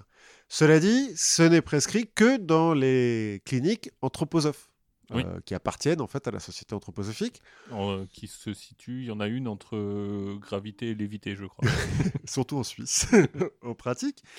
Bon, là, là encore, mais pas- aucune question d'impôt. Sûrement pas. En gros, scientifiquement, euh, l'iscador, là, ça a la même effic- efficacité que l'homéopathie. Donc, on renvoie nos, nos auditeurs à notre épisode sur l'homéopathie. Voilà. Si c'est utilisé en même temps que d'autres trucs, bon. Oui, voilà, c'est juste, euh, c'est chiant de vendre de- d'avoir des gens qui vendent du sucre. Mais bon, si ça te fait senti- te sentir un peu mieux, pourquoi pas Ouais. Surtout que maintenant, c'est plus remboursé par la Sécu. Oui. L'homéopathie, donc. Alors, je sais pas, euh, l'iscador. Si ça- Je crois que c'est considéré comme un modé- médicament homéopathique. Bon, bref. Pendant la médecine anthroposophique, il y a aussi beaucoup d'art-thérapie, notamment basée sur euh, l'eurythmie. Euh, l'eurythmie, c'est une danse occulte qui a été créée par Steiner, parce qu'il Ouais, était c'est aussi aussi chorégraphe. Sweet Dreams Are Made of These. euh, Ah, je me suis pas posé la question, mais euh, ça se trouve. Non, le rythmiste, c'est vraiment. Enfin, ça existait un petit peu avant, mais lui, il a, il a développé ça, il a théorisé ça, parce que donc il est, il est chorégraphe, hein, en Oui. Bah, plus d'être architecte euh, et tout ça, euh, médecin et agriculteur. Le rythme et la tectonique. Bon, c'est c'est lié. c'est c'est le- la version 21e siècle. On est hyper à la page, je pense que. je Tout le monde a compris cette référence. pense- Ouais, la tectonique, c'est tellement 2021. Ça pourrait revenir, fais gaffe. Oh merde. Bon, l'art-thérapie, euh, ça fait pas de mal, hein. Oui. Pareil, pourquoi pas. Enfin, encore une fois, si tu mélanges ça avec euh, de... des traitements qui ont fait leur preuve. Oui. non, mais en même temps, tu, tu prescris pas de l'art-thérapie contre un cancer. hein. C'est plus pour, pour les gens qui ont besoin de faire la rééducation, des trucs comme ça, ou des, des problèmes mentaux, quand même. hein. Et plus grave, quand même, la médecine anthroposophique, elle s'oppose au vaccin. Parce que, selon elle, les maladies infantiles, surtout, sont des dettes euh, karmiques que l'enfant doit affronter pour progresser sur le chemin de l'illumination. Oui. Donc, si tu as un vaccin, bah, tu évites la dette karmique, et donc, bah, tu peux pas progresser. Bah non, c'est un peu comme quand tu renégocies ta dette. Non. Non, T'as- T'as pas le droit. Tu T'as- sautes. C'est c'est tricher en fait. Et t'as- tu peux pas tricher sur le chemin Oui. d'illumination. Et donc, euh, quand tu triches, tu reviens en arrière. Bah oui. Vaut Ah. mieux mourir. Passez de l'autre côté, s'il te plaît. Oui, c'est vrai. De toute façon, tu te réincarnes. Donc, euh, oui, voilà. c'est pas grave. Hein, par exemple, il y a un truc marrant. Steiner, il a vu que Karl Marx et euh, Engels étaient en fait euh, la réincarnation, Karl Marx d'un cerf et Engels d'un seigneur du Moyen Âge, et que donc Engels a aidé Karl Marx toute sa vie pour rembourser cette dette karmique. Ah, T'expliques tout. bah oui. Je veux dire. euh, euh, Bon, donc ça, c'est un petit peu plus grave quand même, les histoires de, de vaccins, là, parce que dans les écoles Rudolf euh, Waldorf, les Waldorf Steiner Waldorf Steiner, merci. Bah, les enfants ne sont pas toujours vaccinés. Enfin, la plupart d'entre eux même ne le sont pas. Et donc, c'est les épicentres d'épidémies de rougeole, par exemple, en Europe. C'est grâce à eux qu'il y a encore de la rougeole. Voilà, c'est dommage. Bon, et donc, il fait le coup avec la pédagogie, puisque c'est on est parti de là. Dans une usine de cigarettes euh, Waldorf Astoria, ça s'invente Oui. pas, il fait une conférence sur la pédagogie. Les mecs sont là, genre, waouh, c'est cool, tu veux pas créer une école pour les enfants de nos ouvriers Rudolf Steiner, Hmm. qui ne dit jamais non à un défi, pas de problème, attendez, j'ai Pas une un vision. défi, Je veux dire, c'est pas Oui. vraiment un challenge pour lui. Oui, voilà, c'est ça. Il y a une vision où il apprend la pédagogie, donc la dette karmique, hein, c'est très important. C'est pour ça qu'on laisse les enfants se battre pour qu'ils puissent accomplir leur karma. En fait, on les laisse faire ce qu'ils veulent un petit peu. C'est un peu comme Montessori, hein, quand Oui. même. euh, on les laisse faire ce qu'ils veulent. Mais comme ils sont riches, c'est pas très grave. oui, voilà, c'est pas très très grave. On les, euh, leur apprend à lire sur les légendes nordiques, donc, parce que Oui. euh, voilà, c'est un peu plus sérieux. Il y a des cycles de 7 ans, parce que 7, euh, c'est occulte. C'est une histoire de corps astral, euh, corps Oui. éthérique et tout. euh, Bon, je vous passe les détails. Il y a des études qui ont été faites qui montrent que les enfants qui sortent de ces écoles ne sont pas en retard. Bon, ils ont un peu des problèmes avec la science parce qu'on leur apprend la science euh, anthroposophe, Oui. donc euh, voilà. Mais en soi, ils sont pas en retard, généralement aussi parce qu'ils viennent de familles riches, comme tu l'as Bah, dit, c'est et ça. donc euh, ça rattrape s'il y a des problèmes. Mais ils sont plus créatifs et ils ont plus confiance en eux que les enfants qui viennent du système public. Parce que là aussi, peut-être peut-être que t'as juste une explication sociologique de. Peut-être. Toujours est-il, les mecs qui ont fait ces études disent qu'il doit y- quand même y avoir des bonnes idées là-dedans, parce que si ça les rend euh, créatifs et qu'ils ont confiance en eux, euh, tant mieux. Et que si on enlevait la bouillie occultiste, Oui. eh ben, il y aura peut-être des trucs à sauver là-dedans. Bon. Il y a Ouais, mille mais écoles. Là aussi, tu vois, c'est- c'est des trucs qui- hyper euh, privés, euh, machin. Bah oui, ça marche mieux parce que t'as des Ouais, profs qui ça- sont mieux payés, euh, des. Enfin. Alors, les tu- profs sont tous anthroposophes hein, dans, les- dans ces Ouais, écoles-là. mais tu vois, euh, effectivement, si tout le monde peut se payer un cours, euh, enfin, si tu peux avoir un hara dans ton école euh, et des trucs comme ça, ça aide à la, cré- à la créativité en général. euh. Le fait est. Le fait est. Il y en a 1000 dans le monde, il y en a une vingtaine en France. Il y en a, la dernière a été fondée par Françoise Nissen, notre ancienne euh, ministre de la Culture, qui est anthroposophe. Bon.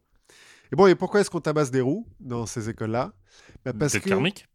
Ouais, alors plus race-racine. Le D'accord. problème, c'est que comme Steiner, il reprend les races-racines, mais qu'il explique ça à l'oral, et que euh, si tu prends ça au pied de la lettre, bah, ça fait quand même euh, les Ariens, c'est les meilleurs, et les autres, euh, pas. Et qu'après, bah, dans Arien, tu mets un peu ce que tu Ouais. veux.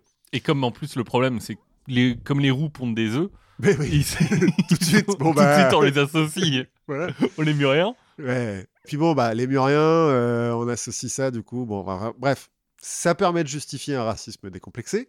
D'ailleurs, dans le régime nazi, il va y avoir beaucoup d'anthroposophes, même si... euh, Non, mais c'est une récupération. ils ont ils ont pas compris, ils ont dévoyé le message. C'est possible. C'est ce que dit aujourd'hui la société euh, anthroposophique. Elle dit aussi que le- la société anthroposophique a été réprimée par le régime nazi, ce qui est vrai, hein, qui a ré- réprimé toutes les sociétés secrètes pour imposer la sienne, hein, Oui. tuer. Bon, Velleda a un petit peu euh, collaboré avec les nazis, mais bon, c'était une époque, on va dire. Aujourd'hui, euh, ils font quand même Faut se encore remettre dans le contexte. Ouais, ça doit être ça. Velleda, ils font quand même 400 millions d'euros de chiffre d'affaires hein, par an. Euh, Oui. avant Alors, de- c'est avec un W. hein. C'est Oui, euh, rien oui, à voir oui. avec les tableaux. euh, Du tout. La société anthroposophique aurait 50 000 membres actifs, ce qui, euh, je pense, est une- quand même que c'est Besançon. non, mais une sous-évaluation du nombre d'anthroposophes dans le monde. Oui. Parce que Tu peux être anthroposophe sans faire partie de la société anthroposophique. hein, Voir je veux sans le dire. savoir. Ouais. Ah, si tu ressors d'une école. euh, Ouais, voilà. Si, si tu. Juste, euh, si t'as du bon sens paysan et que tu mets de la corne de bouse euh, Le jour de la bouse pleine corne, lune, ouais. le jour de la pleine lune, tout va, tout va bien. Et les banques anthroposophiques, parce qu'ils ont des banques aussi, la Nef par exemple, en France, gère euh, 20 milliards d'euros d'actifs, en gros, dans le monde. Bon, euh, la Nef, tu vois, c'est, ils se présentent comme une banque euh, éthique et tout, machin, euh, qui euh, n'investit que sur des trucs biologiques. Mais Mais pas- Bah, c'est des anthroposophes. mais pas sur les roues. Sur les roues, T'as pas le droit d'avoir un compte. non, mais bon, là, c'est une dérive. hein, euh, tous Oui. les anthroposophes ne les je- jettent pas des cailloux sur les roues. Mais bon, cer- certains leur volent leurs œufs, quoi. Quand même. Mais en même temps, l'omelette de roue, L'omelette c'est très bon, avec un petit peu de, corne de, de bouse de corne dessus. Exactement. Eh ben, c'est assez drôle que tu sois parti sur les les dérives euh, un petit peu occulto chelou. c'est un peu moi qui m'en occupe. Oui, bah on partage, c'est comme ça la confiture. Voilà. Et euh, moi, je suis parti à l'in- à l'inverse. Je suis parti sur tes plates-bandes. je suis parti dans les riches bienfaiteurs de l'humanité du Moyen Âge français. Donc euh, des colons quoi. Hein, tu vois, les. Ouais, et ouais, c'est c'est un peu ça, les, les bienfaiteurs de la France, tu vois, ces modèles de réussite hexagonaux. Qu'on met en statut devant l'Assemblée nationale. Alors lui, il n'a pas de statut euh, parce que en fait, on verra qu'on l'a un peu oublié.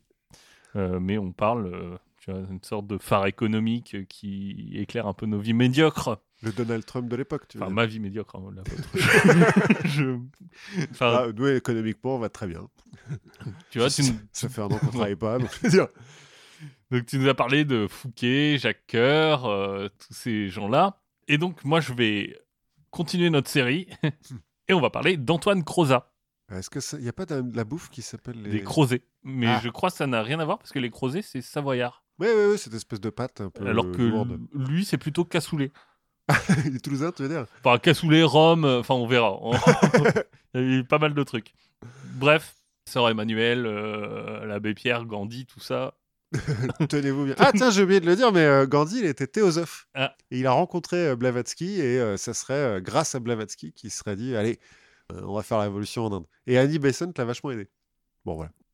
Notre cher Antoine, euh, Antoine Crozat, si tu veux, c'est un peu euh, l'archétype du self-made man. enfin, c'est l'archétype du self-made man à une génération près. oui, sou- souvent comme ça. Parce que son père, Antoine Crozat, n'est pas parti de grand-chose. C'est en 1655, euh, c'est un modeste bonnetier de la région d'Albi. Ah oui, ouais. Et en 1671, il va atteindre euh, son petit Graal personnel, euh, il va devenir capitoul de Toulouse. Capitoul. Capitoul. Les gens qui siègent au Capitole. Ah bah oui, logique. Bah je- voilà. je veux dire. En gros, faisons simple, le Capitoul, c'est une sorte de gouverneur d'un quartier de Toulouse. Et donc, ils sont euh, huit, Mhm. comme les colonnes du Capitole de Toulouse. Il y a huit Capitouls qui se partagent, euh, entre autres, l'administration de la ville, mais ils ont aussi des pouvoirs militaires et des pouvoirs judiciaires, puisque Toulouse, on lui a octroyé le droit de défense et de justice. Sympa, Toulouse quand même. Ils ont du, Bah ils ouais. ont du bol un peu. Tu vois, en termes de d'échelle sociale, c'était un peu euh, dans, Ouais, il est bien monté. Ouais, t'es pas mal sur l'échelle du sud-ouest, quoi. enfin, je veux dire. euh, Non, mais enfin, de passer de euh, vendeur de bonnets à euh, capot d'un quartier. Bah oui, c'est- c'est pas mal. Et en plus, quand tu deviens capitoul, bah t'es anobli automatiquement. Ah bah, ça aide.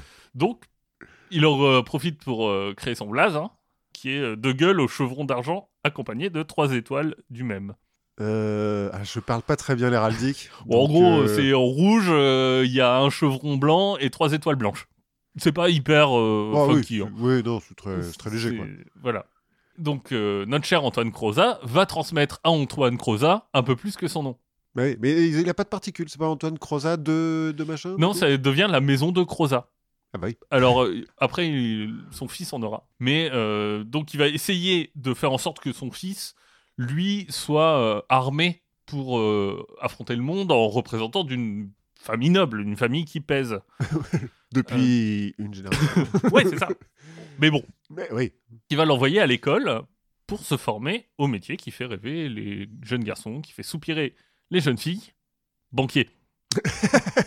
Depuis des siècles. Depuis des siècles, la banque, ça a toujours fait rêver tout le monde. Et notre euh, Antoine, il se démerde pas mal là-dedans. Il est plutôt très bon. C'est c'est le côté self-made man. C'est ça, dès, C'est compté. dès 72, donc euh, 1672, à- il a 17 ans. Et il est déjà désigné dans des sources officielles comme un banquier de Toulouse. donc, euh, Tu as peut-être pas des masses en même temps à l'époque. ouais, Non, mais bien, pas mal. 17 ans. euh, ouais, voilà. Moi, je sais pas si j'irai discuter livret A avec euh, un mec qui sort du lycée, mais Mais bon, la valeur n'attend C'est- pas le nombre des années. voilà, puis c'est une autre époque. hein. N'oublions pas qu'à 13 ans, t'es un homme, quoi. C'est ça. Et son père, lui, continue à consolider son pouvoir sur Toulouse. Et bah, du coup, son fils en profite. Mais donc, ils ont abandonné la fabrique de bonnets, là. Pas tout à fait, mais il se diversifie. C'est-à-dire que le père elle, devient l'homme le plus riche de Toulouse. Ça aide. Donc il n'y a pas Euh. que du bonnet, je pense. Tu sais, il fait froid à Toulouse. Non Non, ouais, mais c'est la mode aussi, le bonnet. Ouais, ça doit être ça. Et donc, notre ami Antoine Croza est envoyé en stage chez un ami. Donc, euh, il va- Un ami de la famille. un ami de la famille qu'on va euh, envoyer donc à Paris. En l'occurrence, euh, il devient stagiaire de Pierre-Louis Reich de Pénotier, Fameux. le euh, fameux. C'est une virgule de l'histoire, on va en parler euh, rapidement. Euh, bon, stagiaire, il est secrétaire. Oui, c'est pareil. Pénotier, il est trésorier de la bourse de la province du Languedoc. Sans jette. Mais c'est la plus riche bourse de France. Et alors, bourse, euh, comme maintenant Enfin, genre, euh, un marché d'échange Bah, de c'est valeurs plutôt le ministre des Finances, en fait. D'accord. En fait, c'est le, le gestionnaire des finances du Languedoc. Mais comme le Languedoc, c'est à l'époque la bourse la plus riche et qui a aussi des, grosses, des gros pouvoirs d'autonomie, Ouais. en fait, de facto, c'est le ministre euh, officieux des Finances en France. Et donc, ça, c'est en quelle année, t'as dit 1672. Et donc, c'est le ministre de fait, c'est Colbert déjà Ou c'est pas... ou c'est encore Fouquet Euh, C'est alors, je, 1672, je me je souviens sais plus des plus, dates. lequel, euh, lequel c'est. Mais on est sous Louis XIV. euh, et en tout cas, il va apprendre des meilleurs. Oui. Et puis, comme tout le monde est très, très euh, à cheval Ah, sur ah le oui. règlement à Ouais. l'époque. Pénotier, pas mal. Ah ouais Pénotier, pas- il est assez à cheval, hein, euh, Il est déjà riche, Parce- quoi. parce que, comme je disais, s'il a laissé une trace un peu moins grande qu'Antoine Croza ou qu'Antoine Croza, eh, il laisse quand même une petite trace dans l'histoire. Bon, une trace qui sent pas très très bon. hein. Et ça se passe au moment à peu près où il va prendre sous son aile le fils Crozois, en 72. Mhm. Alors plutôt à la fin de l'année, lui il arrive en février, je crois. Et en fin d'année 72, on va découvrir, à la mort d'un officier de cavalerie, les lettres de sa maîtresse. Donc la, La maîtresse de l'officier la maîtresse de l'officier, qui s'appelle la marquise de Prinvilliers, si je ne m'abuse, où elle va avouer euh, l'empoisonnement de son père et ses frères pour toucher l'héritage. Et avec, dans, dans la petite caissette, il y a 9 fioles de poison. Ah, c'est l'affaire des poisons Exactement, c'est l'affaire des poisons. Alors, les poisons en l'occurrence, là, c'est arsenic et bave de crapaud. Je- C'est pour que ça fasse euh, un petit peu plus euh, occulte. Là aussi, pour des questions légales, nous n'avons jamais donné la recette de ces poisons. Vous n'avez rien appris en nous écoutant. Non. Non. Dans cette caissette, on va trouver aussi une lettre de Pénotier, Hmm. qui en fait joue les intermédiaires entre la maîtresse et le commerçant. Le vendeur Et- de et- poisons Et, un commerçant qui vend des poisons, ouais. Ah Enfin, qui vend des... Il vend pas des poisons, il vend euh, de l'arsenic et puis il vend... euh, La bave de crapaud, et puis et ce que puis- t'en fais après, c'est ton Exactement. problème. On se rendra compte aussi, de façon un peu impromptue, que dans sa charge précédente, où il était en charge des revenus du clergé, ben, son prédécesseur euh, est mort empoisonné. Bizarrement. Mais, Bizarrement. Bon, coïncidence. Chic type, Pénotier. Oui, donc il est quand même à cheval sur le règlement sur la corruption, mais à part ça. euh, ouais, je suis pas vraiment sûr qu'il soit D'accord. un chic type, mais qui passera quand même 13 mois en prison. Ah Euh. Comme quoi, hein, C'est pas beaucoup pour. euh, pour avoir buté un type. ou mais deux. c'est- ça reste plus que Balkany. je, je veux Ça- dire, Bon, après, Balkany, il a empoisonné personne, c'est vrai. a priori, mais euh, ne Mais- diffamons pas. On peut se dire que en devenant le secrétaire puis le bras droit d'un tel homme, on apprend des choses. Son métier de financier, en fait, ça va être aussi une façon d'apprendre bah, tout ce que la politique implique. Comment euh, tu vas maquiller des contrats Comment, comment surtout tu vas apprendre à détourner de l'argent Oui, bah, c'est un peu le principe, quand même. En Bah, même temps, pour- si son père est devenu l'homme le plus riche de Toulouse, c'est pas en Ouais. vendant des bonnets. on l'a En déjà dit. l'occurrence, euh, pour une cause supérieure, Ah, la sienne. en 1690, il a 34 ans. mhm. Et il obtient son premier poste d'envergure. Enfin, il obtient, il achète son premier poste d'envergure. Parce que c'est- bah, les charges, ça s'achète. mais, mais- Et il devient receveur général des finances de la Généralité de Bordeaux. Ah, il voyage un peu. Euh, non, non, je vais ça de Paris. Non, mais il aurait pu prendre Toulouse. Bah non, c'est déjà son père. Ah oui, non, mais il faut savoir qu'à l'époque, la télédéclaration, le prélèvement à la source, euh, ça marche pas encore hyper bien. L'impôt, en fait, c'est pas destiné à être un truc euh, récurrent. Ah, c'est de temps en temps quand le. Bah, c'est que de temps en temps quand tu en as besoin. Mhm. Ouais, donc ça doit être dur à Quand- à quand provisionner, quoi. quand il y a une guerre, euh, quand il y- quand il y a des choses comme ça. Et en fait, ce qui se trouve, c'est que bah, l- en fait, l'État, il, il a besoin d'argent même quand il n'y a pas de guerre. Oui. Et ce qui va se passer, c'est que notre banquier, comme d'autres, ils vont se retrouver à prêter de l'argent à l'État Mhm. qui lui dit T'as qu'à te rembourser en allant, en allant percevoir les impôts. Normal Il n'y a rien. A priori, ça ne peut pas mal tourner. C'est un peu casse-gueule hein, comme business model. Euh, Non, mais il y en a beaucoup qui laissent leur perruque hein, le... parce que c'est pas si facile. Oui, parce qu'il y a des gens, il y a des libertariens un petit peu dans la C'est ça. banlieue de Bordeaux. Euh, mais non, Antoine, lui, il est hyper fort à ça. Il va faire des prêts à l'État avec des commissions euh, démentielles et il va s'enrichir euh, hyper vite. Enfin, il achète des charges aussi qui revendent deux fois plus cher euh, à d'autres gens à crédit. Enfin, Eh, enfin, c'est le marché, je veux dire. euh, c'est euh, ouais la petite vie d'usurier prédateur qui soucie du, du bien commun. Quoi. Oui, voilà. Du coup, tout le monde lui doit de le fric. Et... Exact- exactement. Et ça lui permet de s'installer dans la vie parisienne Ben oui. et euh, de compter un peu parmi les grands. Ben ouais, les nobles qui viennent quand même régulièrement lui emprunter de l'argent. voilà. et du coup, il ne s'assoit que devant les murs maintenant. Le problème, c'est que banquier, c'est pas si prestigieux que ça. Et on verra que Croza, il a quand même un petit fond de, euh, tu vois, de parvenu. On est quand même à une époque, euh, à une Ouais, faut époque que où, Mm. ça flambe un peu. où c- ouais, non, mais où c'est la noblesse qui compte. On Mhm. est encore à une époque où c'est le titre qui compte. Et l'argent, en fait, c'est un peu secondaire. Mhm. Tu peux être plus important en étant un noble désargenté qu'un très riche euh, marchand. Mais il est noble en même temps. Il est noble. Mais bon, Mais il n'est pas très haut noble, quoi. ouais. Il- il- Au niveau des degrés, il n'est Ouais, pas c'est ça, encore ouais. chevalier suprême, euh, sublime. Et donc, banquier, comme c'est pas si prestigieux que ça, bah, il va faire euh, comme euh, tous les gens qui ont de l'argent, il va investir dans des startups prometteuses. tout. Logique. Voilà. Donc, il va faire partie d'un consortium qui va racheter la ferme du tabac. Effectivement, ça vient de commencer, mais euh, il y a de l'avenir. Voilà, qui a donc le monopole sur le commerce du tabac en France. Logique. Ce qu'il va faire, c'est. on- on- on- c'est économiquement. Enfin voilà, on en pense ce qu'on veut. Mais en gros, il va presser les habitants de Saint-Domingue, où est cultivé le tabac, Mhm. comme des chiens et leur acheter le tabac à prix hyper bas. Mhm. Et bah, de toute façon, ils ont personne d'autre à qui le vendre, Puisqu'il a le monopole. puisqu'il a le monopole. Et en France, bah, il va le revendre hyper cher. Il va multiplier par deux, par trois les, les prix du tabac. C'est euh, le principe du monopole. voilà. Bon.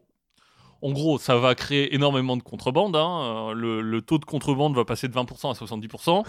C'est grâce à lui qu'on a lancé l'industrie du tabac aux États-Unis, Très bien. qui sont mis à- à produire pour faire de la contrebande. Logique.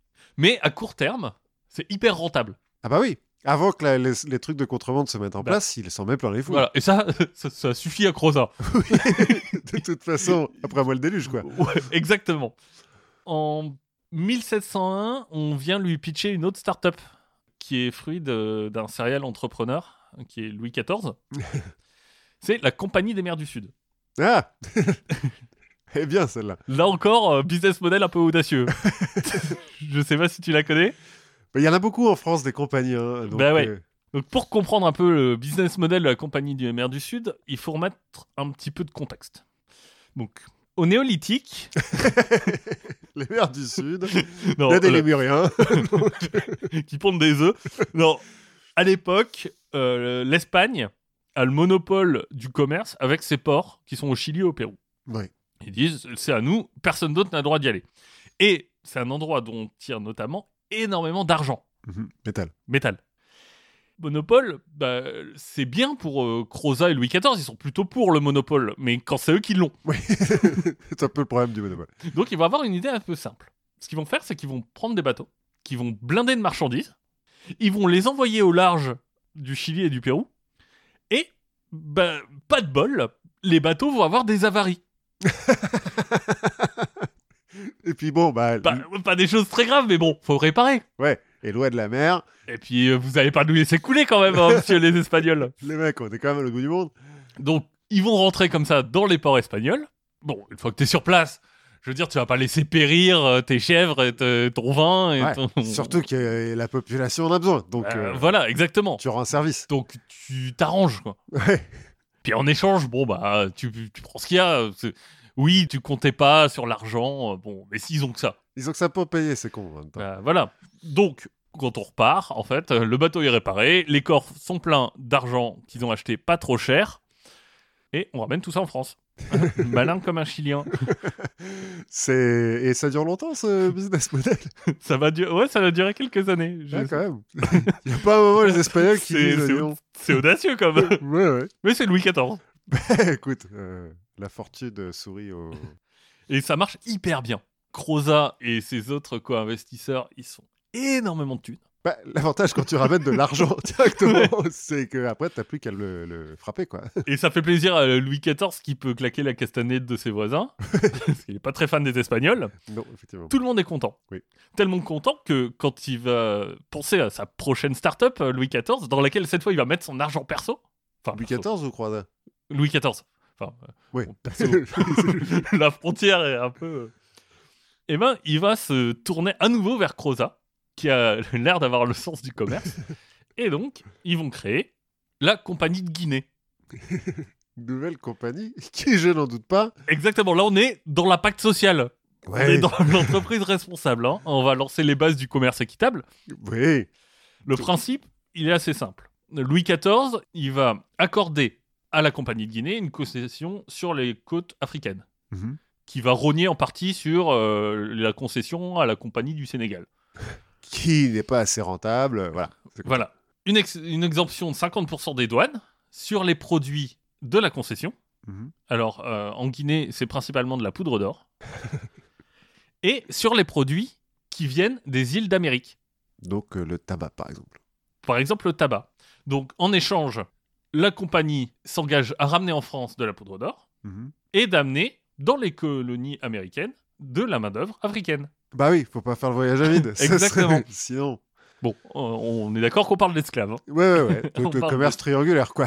exactement, exactement. Donc, il s'engage à en amener 1000 par an. Ouais, quand même. et on est en train de structurer le commerce triangulaire français. Mhm. L'Angleterre fait ça depuis un tout petit peu plus longtemps à partir de Liverpool, mais pas beaucoup. Bref, notre Croza, il est au cœur de tout ça. C'est lui qui, c'est lui qui structure euh, ça. Bon, Donc Hmm. après le cancer, l'esclavage, c'est cool. Exactement. Ben justement, il est moderne un peu dans dans sa façon de penser. Il se dit Euh, le tabac, euh, c'est pas terrible. Du coup, ils vont avec euh, le roi, ils vont aller parler gentiment aux gens de Saint-Domingue, enfin parler depuis Paris, hein, mais- Oui, ouais. à qui vont dire bah non en fait le tabac vous arrêtez parce qu'on a décidé. Vous allez maintenant vous allez faire du sucre parce que ça rend vachement plus accro et c'est et c'est, euh, et c'est bon. c'est bon, c'est des denrées qui sont rares à l'époque. Euh, il- bref, il y a énormément de thunes à se faire dans le sucre. Donc vous lâchez Donc- le tabac. Donc, vous arrêtez. Ce qui passe pas très bien, mais ils ont pas le choix. Bah non. C'est, mais je trouve ça hyper moderne de se dire, euh, je vais passer, je vais switcher du tabac au sucre. C'est vrai. Et C'est c'est beaucoup plus dur de prouver que le sucre provoque des cancers. voilà, mais quand ça marche, parce que ça marche, pourquoi est-ce qu'on s'arrêterait euh, à la France C'est le moment de euh, devenir international. C'est le- la suite logique du Ben capitalisme. voilà, Parce- surtout qu'en 1701, le petit-fils de Louis XIV, Philippe V, monte sur le trône d'Espagne. Et du coup, les Espagnols Et- sont vachement plus sympas. Et voilà, et hop, un petit coup de rebranding, et la compagnie de Guinée va devenir la compagnie de l'Asiento. C'est vachement mieux. Et Croza va obtenir, en plus, donc le monopole de l'approvisionnement en esclaves des colonies espagnoles. Euh, ben voilà. Voilà. bon, le problème, c'est que la succession se passe pas hyper bien, et ça va gêner un peu le commerce. Ah oui, il y a une petite guerre de succession en Espagne à ce moment-là. Bah euh, oui, eh, exactement. On a peut avoir comme ça, quand on en parle, l'impression qu'il y a un ou deux trucs qui sont pas tout à fait propres euh, chez notre ami Antoine Croza. Bon. Ah, mais une ligne de compte qui saute. Je veux dire, à l'époque, on n'a pas Excel en même temps. hein, c'est ouais, dur. et, et puis et puis il faut lui reconnaître un truc, c'est que la traite négrière, il fait pas ça de gaieté de cœur. Ça, ça lui pèse, tu veux dire. Je ouais, en tout cas, bon. À l'époque, on sait ce que c'est. hein. non mais je veux dire, sous Louis XIV, on connaît les conditions, on sait ce qui se passe exactement, on sait comment sont traités les esclaves. C'est pas hyper reluisant. Non. Bon, c'est pas mal vu, mal vu, hein. Parce que bon, Faut faire de l'argent à un moment donné. voilà. Mais- Mais euh, je sais pas, c'est comme aujourd'hui euh, gérer un PMU, enfin gérer un- des jeux d'argent ou Ou euh, Uber. voilà. C'est pas très reluisant, mais Mais surtout, enfin, il aime pas trop l'esclavage parce qu'en fait, c'est pas très rentable. oui. Bah, comme nous l'a appris Pierre Poivre. Exactement. Parce qu'un esclave, euh, Non, ah, c'est pas. un- c'est- marche Alors, pas alors, très lui s'en fout ça. hein. Euh, lui c'est pas ça- lui c'est pas son problème hein, le- les problèmes de l'agriculture euh, machin c'est pas lui c'est lui il s'en fout hein, lui il vend des esclaves Bah, il achète quand même de la canne à sucre, donc il faut quand même qu'elle pousse. mais ce que je mais Ah, ce qui veut... ouais, d'accord, c'est pas rentable parce que euh, au prix où il les achète, au prix où il les revend. euh, exactement parce que déjà t'as toujours un bon nombre d'ingrats qui en profitent pour fuir ou pire pour mourir pendant le trajet. pendant le trajet Alors qu'ils sont euh, quand même. euh, un peu de nourris. gratitude les mecs quoi. Puis en plus, il y a ces salauds d'anglais hein, qui sont toujours prompts à nous empêcher de commercer en rond Bah oui, et qui eux cassent le prix de l'esclave. les salauds. Les salauds. En revanche, même si c'est pas un commerce qui est très rentable, bah, en fait, c'est une bonne façon pour lui d'avoir accès au port espagnol Mhm. et ça lui permet de faire du commerce de plein d'autres choses. Et donc, il va continuer son commerce De paella. de, bah, de- ouais, de, de chili plutôt, enfin de- d'argent euh, et tout ça. Et il va se faire énormément de blé là-dessus. Enfin, c'est une sorte de produit d'appel. L'esclave. Ouais. ok. Ta tête de gondole. Bah, en même temps, faut re- faire revenir les bateaux, c'est ça. C'est qu'une fois que t'as envoyé les bateaux, ils sont vides, euh, bah, tu vas pas faire Bah des voyages à vide. Donc, euh, Exactement. Parce que c'est plutôt un genre de négociant de génie, notre ami Antoine. oui, on l'a vu. bah, non, mais en plus, il est très bon dans, le, dans, dans la gestion de, du, de acheter pas cher et revendre très cher. Et en plus, quand t'as l'aide de l'État, C'est- Oui, c'est mieux. c'est mieux et il devient riche. Parce qu'il était déjà quand même pas mal riche, là, euh, si j'ai bien compris. Ouais, mais là, on- il devient vraiment riche. si tu veux, en 1715, on estimera sa fortune à 20 millions de livres. Ouais, c'est pas mal riche. Ouais, dit comme ça, ça fait pas mal riche. 20 millions de livres en 1715, c'est l'équivalent de 300 milliards d'euros aujourd'hui. c'est pas mal riche. C'est Jeff Bezos plus Elon Musk. Ça va, c'est cool. je, je veux dire, dans, dans le game, Ouais, il pèse, quoi. ouais. Et il a beau être, euh, d'après Saint-Simon, qui le déteste, En même temps, Saint-Simon déteste beaucoup de monde. il a beau être euh, l'homme le plus riche de Paris, il a quand même un petit souci. Parce que comme je le disais, on est toujours dans la société du début du 18e, Bah, L'ancien régime, ouais. on est toujours euh, dans la société du roi soleil, et bah, l'argent, s'il est important, et tout le monde s'en rend compte, c'est pas ça qui fait vraiment ta place dans la société. Et Antoine, lui, il a une bonne idée d'où devrait être sa place dans la société. Puisque, comme tous les mecs qui deviennent très riches, il est persuadé d'être meilleur que tout le monde. Ben voilà. Et donc, il va essayer de montrer qu'il est un peu plus que le premier épicier de France.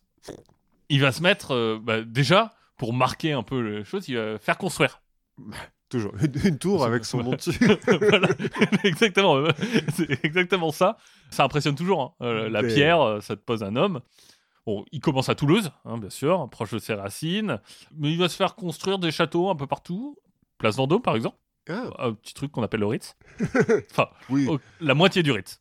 Il va aussi montrer qu'il est un peu plus qu'un membre de la petite noblesse de robe. En 1707, par exemple, coup de bol, sa fille est enfin bonne à marier. Ouais, elle a mis le temps, quand même. hein. Ouais, elle a 12 ans. Donc faut pas trop traîner. Ouais. Et il va réussir à la placer comme épouse de Louis-Henri de la Tour d'Auvergne, comte Mhm. d'Evreux, qui lui euh, n'a que 28 ans, Donc tout va bien. et qui vient d'une famille qui en jette. hein. De la Tour d'Auvergne, c'est pas mal. C'est Euh, pas- Il y a c'est des pas rues mal. et tout euh, dans Paris. C'est pas mal. On peut la faire remonter jusqu'au XIIIe siècle. Donc, euh, Ouais. ça te légitimise. hein. Il y a un cardinal, il y a des évêques, il y a des comtes, il y a un maréchal de France. Ouais. Au passage, il y a Catherine de Médicis. Alors, elle est de Médicis ou elle est de la Tour d'Auvergne Bah, euh, euh, bah, par sa mère euh, qui a dû se marier euh, en Italie. Enfin, Ouais, d'accord. De toute façon, ils sont tous consents rien. là, on n'est plus dans le petit bain. hein. Ouais, ça. On nage avec les requins qui ont une espérance de vie pas très longue hein, parce qu'on verra que la famille s'éteindra en 1802. La Tour euh, machin là Ouais. Elle n'existe plus depuis 1802. Mais à l'époque, ça le légitime vachement. Au point qu'il va faire construire un hôtel de particulier pour sa fille et son nouveau mari. qu'on Ouais, mais connaît. en fait, en même temps, ça le, ça le légitimise. Mais lui, il fait pas partie de la famille. C'est juste Bah, le beau-père, quoi. Ouais, mais. Ça éclabousse. euh, ce- Oui, voilà. Là, ça- euh. ils sont tellement nobles qu'il est éclaboussé de. de- de- Exactement. Exactement. Et donc, euh, pour montrer à quel point il est, il est content, il va faire construire à sa fille et au futur mari un palais qu'on appelle aujourd'hui le palais de l'Élysée. voilà, je me doutais qu'on allait arriver un petit On va y moment. parler. Un moment euh, au Mais Palais c'est des- pas son plus grand fainéant. Ouais Ah non Parce que même si ça permet un peu de se faire mousser, bah, ça reste un épicier. Ça reste toujours euh, le parvenu. Bon, ok, c'est l'épicier à qui t'es obligé de Tout le monde doit du fric. de- d'aller demander de l'argent, t'es obligé de lui sourire un peu, de faire semblant de l'aimer. Mhm, Mais derrière son dos, bah, tout le monde est conscient que ce qui compte, c'est son argent. Ouais. Et personne n'est vraiment dupe. Et Croza, lui, ça, le- ça lui pèse. Il a vraiment envie d'être reconnu. Et à l'autre bout du monde, on a peut-être la solution à ce problème. Je te parle bien du pays du carnaval, du po-boy, du tabasco et du gumbo. La Louisiane. La Louisiane, exactement. Bon, alors, à l'époque, la Louisiane, c'est un territoire qui va globalement de l'embouchure du Mississippi au Grand Lac. Ouais, tout le Mississippi, quoi. Enfin, c'est la moitié Ouais. des États-Unis. quoi. Exactement. Qu'on sépare, euh, c'est une partie de la Nouvelle-France, parce que en fait, le- la vraie partie importante du- de la Nouvelle-France à cette époque-là, c'est le Canada. Mhm. C'est Québec et tout ça. Bah, parce que la Louisiane, c'est un marais fétide à Ouais. l'époque. À, à l'époque, il n'y a pas grand-chose, mais maintenant, c'est vachement mieux. On embrasse Binous USA, Comme à chaque fois. comme à chaque, comme à chaque fois qu'on parle de Louisiane. Et on en parle beaucoup, je trouve, en ce moment. Ouais. Et Est-ce qu'ils euh, comprendront le message un jour la Louisiane, ça appartient à la France. Mhm. Enfin, ça appartient euh, quand on parle euh, du point de vue des puissances européennes, hein, parce que les, les habitants sur place, euh, on leur demande Ils sont pas vraiment. très français. on leur demande pas vraiment leur avis. Et ça appartient à la France depuis la conquête de Cavalier de la Salle, donc en 1683. Ah, donc il n'y a pas si longtemps que ça, quoi. Ah, ah ouais, non, c'est- là, euh, à l'époque, on va être dans les années 1710. euh, tu- ça fait 30 ans qu'on a conquis Ouais, non, la- pas qu'on a conquis. En fait, le mec, il a traversé le truc, il a planté des drapeaux, il a dit Exact- ça, c'est à moi, ça, c'est à moi. Exactement. C'est pas vraiment une mégapole. hein. Ouais, ouais, ouais. Il n'y a pas grand-chose. Le mec qui la dirige, donc euh, aux alentours de, de 1712, c'est Antoine de Lamotte Cadillac. Ouais, euh, De- des Cadillac, voitures euh, Cadillac, comme euh, le mec de Stupéflip. Et comme les voitures Comme les voitures. Euh, lui, ici- lui, il vient de Toulouse aussi, et d'un milieu plutôt aisé, mais pas aristocrate. Une- Bah, de la motte, euh, quand même. Non, parce qu'à cette époque-là, il s'appelle Antoine Lomé. Ah, pardon. Il- Ça, envoie- ça envoie moins, on comprend que les Cadillac, ça pète vachement plus, quoi. bah, comme Eliphas Lévy, je veux dire, ça peut être beaucoup plus. Exactement. On se doute qu'il y a aussi autre chose, hein, qu'il n'a pas changé de nom juste parce que ça pète un peu plus. Mais l'histoire a pas vraiment retenu la raison de pourquoi il a quitté la France pour aller dans les colonies et qu'il a changé de nom en arrivant là-bas. Est-ce qu'il y a un mec ou deux qui serait mort dans Moi, cette je- histoire Je préfère croire que c'est surtout pour changer de nom. Oui, parce qu'il avait un problème d'identité. Voilà, et du coup, au passage, il devient noble. Tant qu'à faire. Je veux dire, Bon, la vie sur place est pas si facile pour lui au départ. Euh, Il galère un peu professionnellement, ce qui lui laisse le temps de faire 13 enfants. Mais il va finir par euh, réussir à tirer son épingle du jeu en explorant pas mal la région des Grands Lacs. Et il va fonder notamment le fort Pontchartrain, du nom du ministre de l'étranger à l'époque, qui deviendra la ville de Détroit ah, où sera créée une marque de voiture qui lui piquera son nom, preuve qu'il avait plutôt bien choisi. sérieux, on lui a piqué son nom, genre, euh, c'est c'est pas un de ses descendants qui a, qui a créé la, la Non. marque Non, non, non, non, c'est la marque euh, et a été fondée à Détroit, euh, la- Détroit fondée par Cadillac, c'était pas son nom d'ailleurs. Mais, donc, C'est une du coup- petite ville à côté de Toulouse. Oui, parce que Hack, ça fait très euh, sud de la France quand même. Et, euh, et donc, il- on lui a piqué son nom. Et donc, lui il va se tailler son petit coin de territoire à lui, autour de Détroit, où il a l'air de prospérer un peu, notamment avec euh, le trafic de fourrure et d'alcool, euh, agrémenté d'un petit peu de corruption. Oui, bah, c'est ce qui se Carottide, fait à l'époque. voilà. Oui, je veux dire, de toute façon, en même temps, en Louisiane à l'époque, à part la fourrure et le moonshine, Exactement. Et euh, enfin, euh, lui, il est la Louisiane du Nord, hein, parce que Dé- Détroit, c'est la Louisiane du Nord. hein. oui, un petit peu. La- mais, ah, bah, encore plus pour les fourrures, parce que cela, cela dit, les fourrures en Louisiane de maintenant, Ouais. il doit pas y en avoir beaucoup. Oh, euh, fourrure d'alligator. Oui. La tuile, pour euh, lui qui commence à bien s'installer, c'est que on le remarque et que Louis XIV va le nommer gouverneur de la Louisiane en 1710. Ouais, la tuile. Bah, euh, oui, non, mais ça, ça veut dire qu'il faut qu'il quitte euh, son fort proche train et qu'il aille euh, à la grande ville de la Louisiane, mobile, Alabama. qui est restée mégapole. Et lui, bah, il veut pas trop. Il veut pas trop, donc il va aller protester euh, envers le roi. Il va rentrer en France. Ah ouais, il est chaud quand même. ouais, il va emmener toute sa petite famille. C'est 13 gosses. Ouais, alors, qu'on se rassure, hein, ça lui coûte un peu moins cher en billets de bateau, parce qu'il y en a déjà 5 qui sont morts. Ouais. En 1712, on a le gouverneur de la Louisiane qui est à Paris, et la Louisiane, eh, c'est pas tout à fait l'Eldorado pour la couronne. Parce que là-bas, il faut voir qu'il y a 200 Pékins. Ouais. Enfin, de- de- 200 colons Oui. les autres on les compte pas, Euh, deux comptoirs et une petite ville, donc mobile, Alabama, qui démarre à peine. Mhm. Donc pas de commerce, pas d'infrastructure, pas d'agriculture, pas de ressources naturelles intéressantes, et il faut le ravitailler et équiper tout le monde de façon constante. Bref, ça coûte énormément d'argent et Louis XIV se demande ce qu'il va bien pouvoir en foutre. Pourquoi est-ce qu'on allait foutre dans cette galère Louis XIV, il dit- à un moment, il se dit, mais en fait, je, je pourrais juste arrêter et laisser tomber, laisser tomber ça.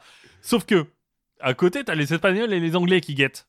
Oui, parce que les Anglais, ils sont sur la côte Est. Voilà, et les Espagnols, ils sont plus au sud. Et abandonner le territoire, ça voudrait dire leur laisser le champ libre. Et ça, pas question. Ouais, non. Plutôt se couper un bras que faire croire qu'on est faible ou leur donner un petit moment de plaisir. on, on- on préfère continuer à payer et à s'endetter pour rien plutôt que de laisser la- le- le champ libre aux Anglais. Ben, c'est quand même l'histoire de la France, quoi, je veux dire. oui, on va se mettre à chercher des investisseurs. Mhm. Donc, il va essayer avec des négociants de Saint-Malo, de La Rochelle, qui eux sont près de la mer. Ils connaissent un peu le. le truc. Et du coup, ils disent, euh, bah non. bah, du coup, ils disent euh, non. Et donc, on va se tourner vers quelqu'un dont la vanité serait flattée d'avoir euh, à s'occuper d'un territoire aussi grand. Mhm. En 1712, Cadillac et Louis XIV vont donc discuter ensemble et se mettre d'accord pour euh, embellir un peu le tableau. Parce que, après tout, bon, il pleut pas si souvent que ça. Non Et puis vous verrez en bossant un peu, je suis sûr qu'on peut faire de la- l'Alabama une nouvelle utopie. Euh, tu vois, le creuset où naîtra une civilisation nouvelle. Oui. Puis les Là-dessus- marais, bon, ça, ça, c'est. Là-dessus, on voit qu'ils ont été visionnaires. Bref, on va maquiller joyeusement les comptes. On- On va établir des rapports qui sont complètement faux et on va aller voir Croza. en lui disant Dis donc, tu voudrais pas t'occuper un peu de la Louisiane On te laisse tout gérer. Bon, en revanche, euh, c'est toi qui t'occupes de, de gérer les ravitaillements et tout ça. Mais t'inquiète, c'est c'est un retour sur investissement en six mois. Exactement. Et Croza, lui, il voit l'opportunité de sa vie. En 1712, donc, Croza a le monopole de tout le commerce avec la Grande Louisiane française. Mmh. Mhm. Il a tout pouvoir pour exploiter les montagnes d'or et de fourrure, mais aussi pour tisser des liens commerciaux avec les Anglais et les Espagnols voisins. Les Indiens, toujours pas. Et- Pardon. Hop, en route pour la richesse et pour la gloire. Ouais.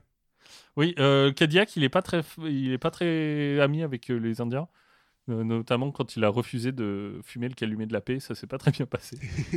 Bref, il y a des petits ressentiments. Cadillac, il, il a l'air un peu d'avoir son petit caractère, euh, le- le monsieur. c'est peut-être pour ça qu'il a dû partir. Ouais, parce que euh, on verra que il s'entend pas du tout avec Croza. en même temps, il est en train d'essayer de le plumer, donc. euh, Ouais, et euh, lui, euh, il veut fortifier les villes du sud. euh, Croza, il veut faire des places un peu partout le long du Mississippi. Enfin, ils, ils Ils voient sont pas les- d'accord, quoi. Ah ouais, non, c'est pas du tout d'accord. Bah, il, il se trouve qu'il n'y a pas grand-chose, en fait, là-bas. Il y a un peu de fourrure, mais le commerce euh, décolle jamais vraiment. Les sols, bah, c'est pas vraiment des sols de compète, hein, donc euh, l'agriculture est tellement dure que Croza va devoir faire venir du blé de France, à ses frais, Le roi, lui, il aide pas, hein, parce qu'il pourrait. Et Croza lui demande euh, plusieurs fois, il dit, mais on pourrait faire une politique d'émigration pour emmener des gens. Ouais, non, pourquoi Non, je- C'est Ah, ton problème. c'est ton problème Alors, un- maintenant. Un, c'est ton problème. Et deux, moi, j'ai besoin de mecs pour mon armée. Donc, euh, Voilà. on les envoie pas au bout du monde. on oublie les jeunes entrepreneurs qui pourraient aller en Louisiane. Bref, la Louisiane, c'est pas la meilleure affaire du monde. Et c'est, on pourrait dire que c'est un gouffre financier. Oui. Enfin, ce serait un gouffre financier Pour toi ou moi. pour, pour- voilà, pour nous, mais pas pour Antoine Crozat. Ben non. Parce que lui, il sait comment faire pencher la main visible du marché de son côté. En pesant avec ses 300 milliards de dollars. de- D'euros, pardon. Bah, à cette époque-là, par exemple, il va surtout le faire à coup de fausse facture. Ça Donc- aussi, il sait bien faire. Ah bah voilà, il va arnaquer la couronne en disant qu'il- en, en faisant passer des fausses factures pour ses dépenses pour euh, la Louisiane. Enfin, il, s- il s'arrange. En gros, il arrive à ne pas perdre trop d'argent. Il gagne rien, Mhm. mais il est quand même gérant de toute la Louisiane. Donc, euh, Ouais, donc ça en jette un petit peu. ouais, ça en jette et il perd pas d'argent. Pas de bol. 1715.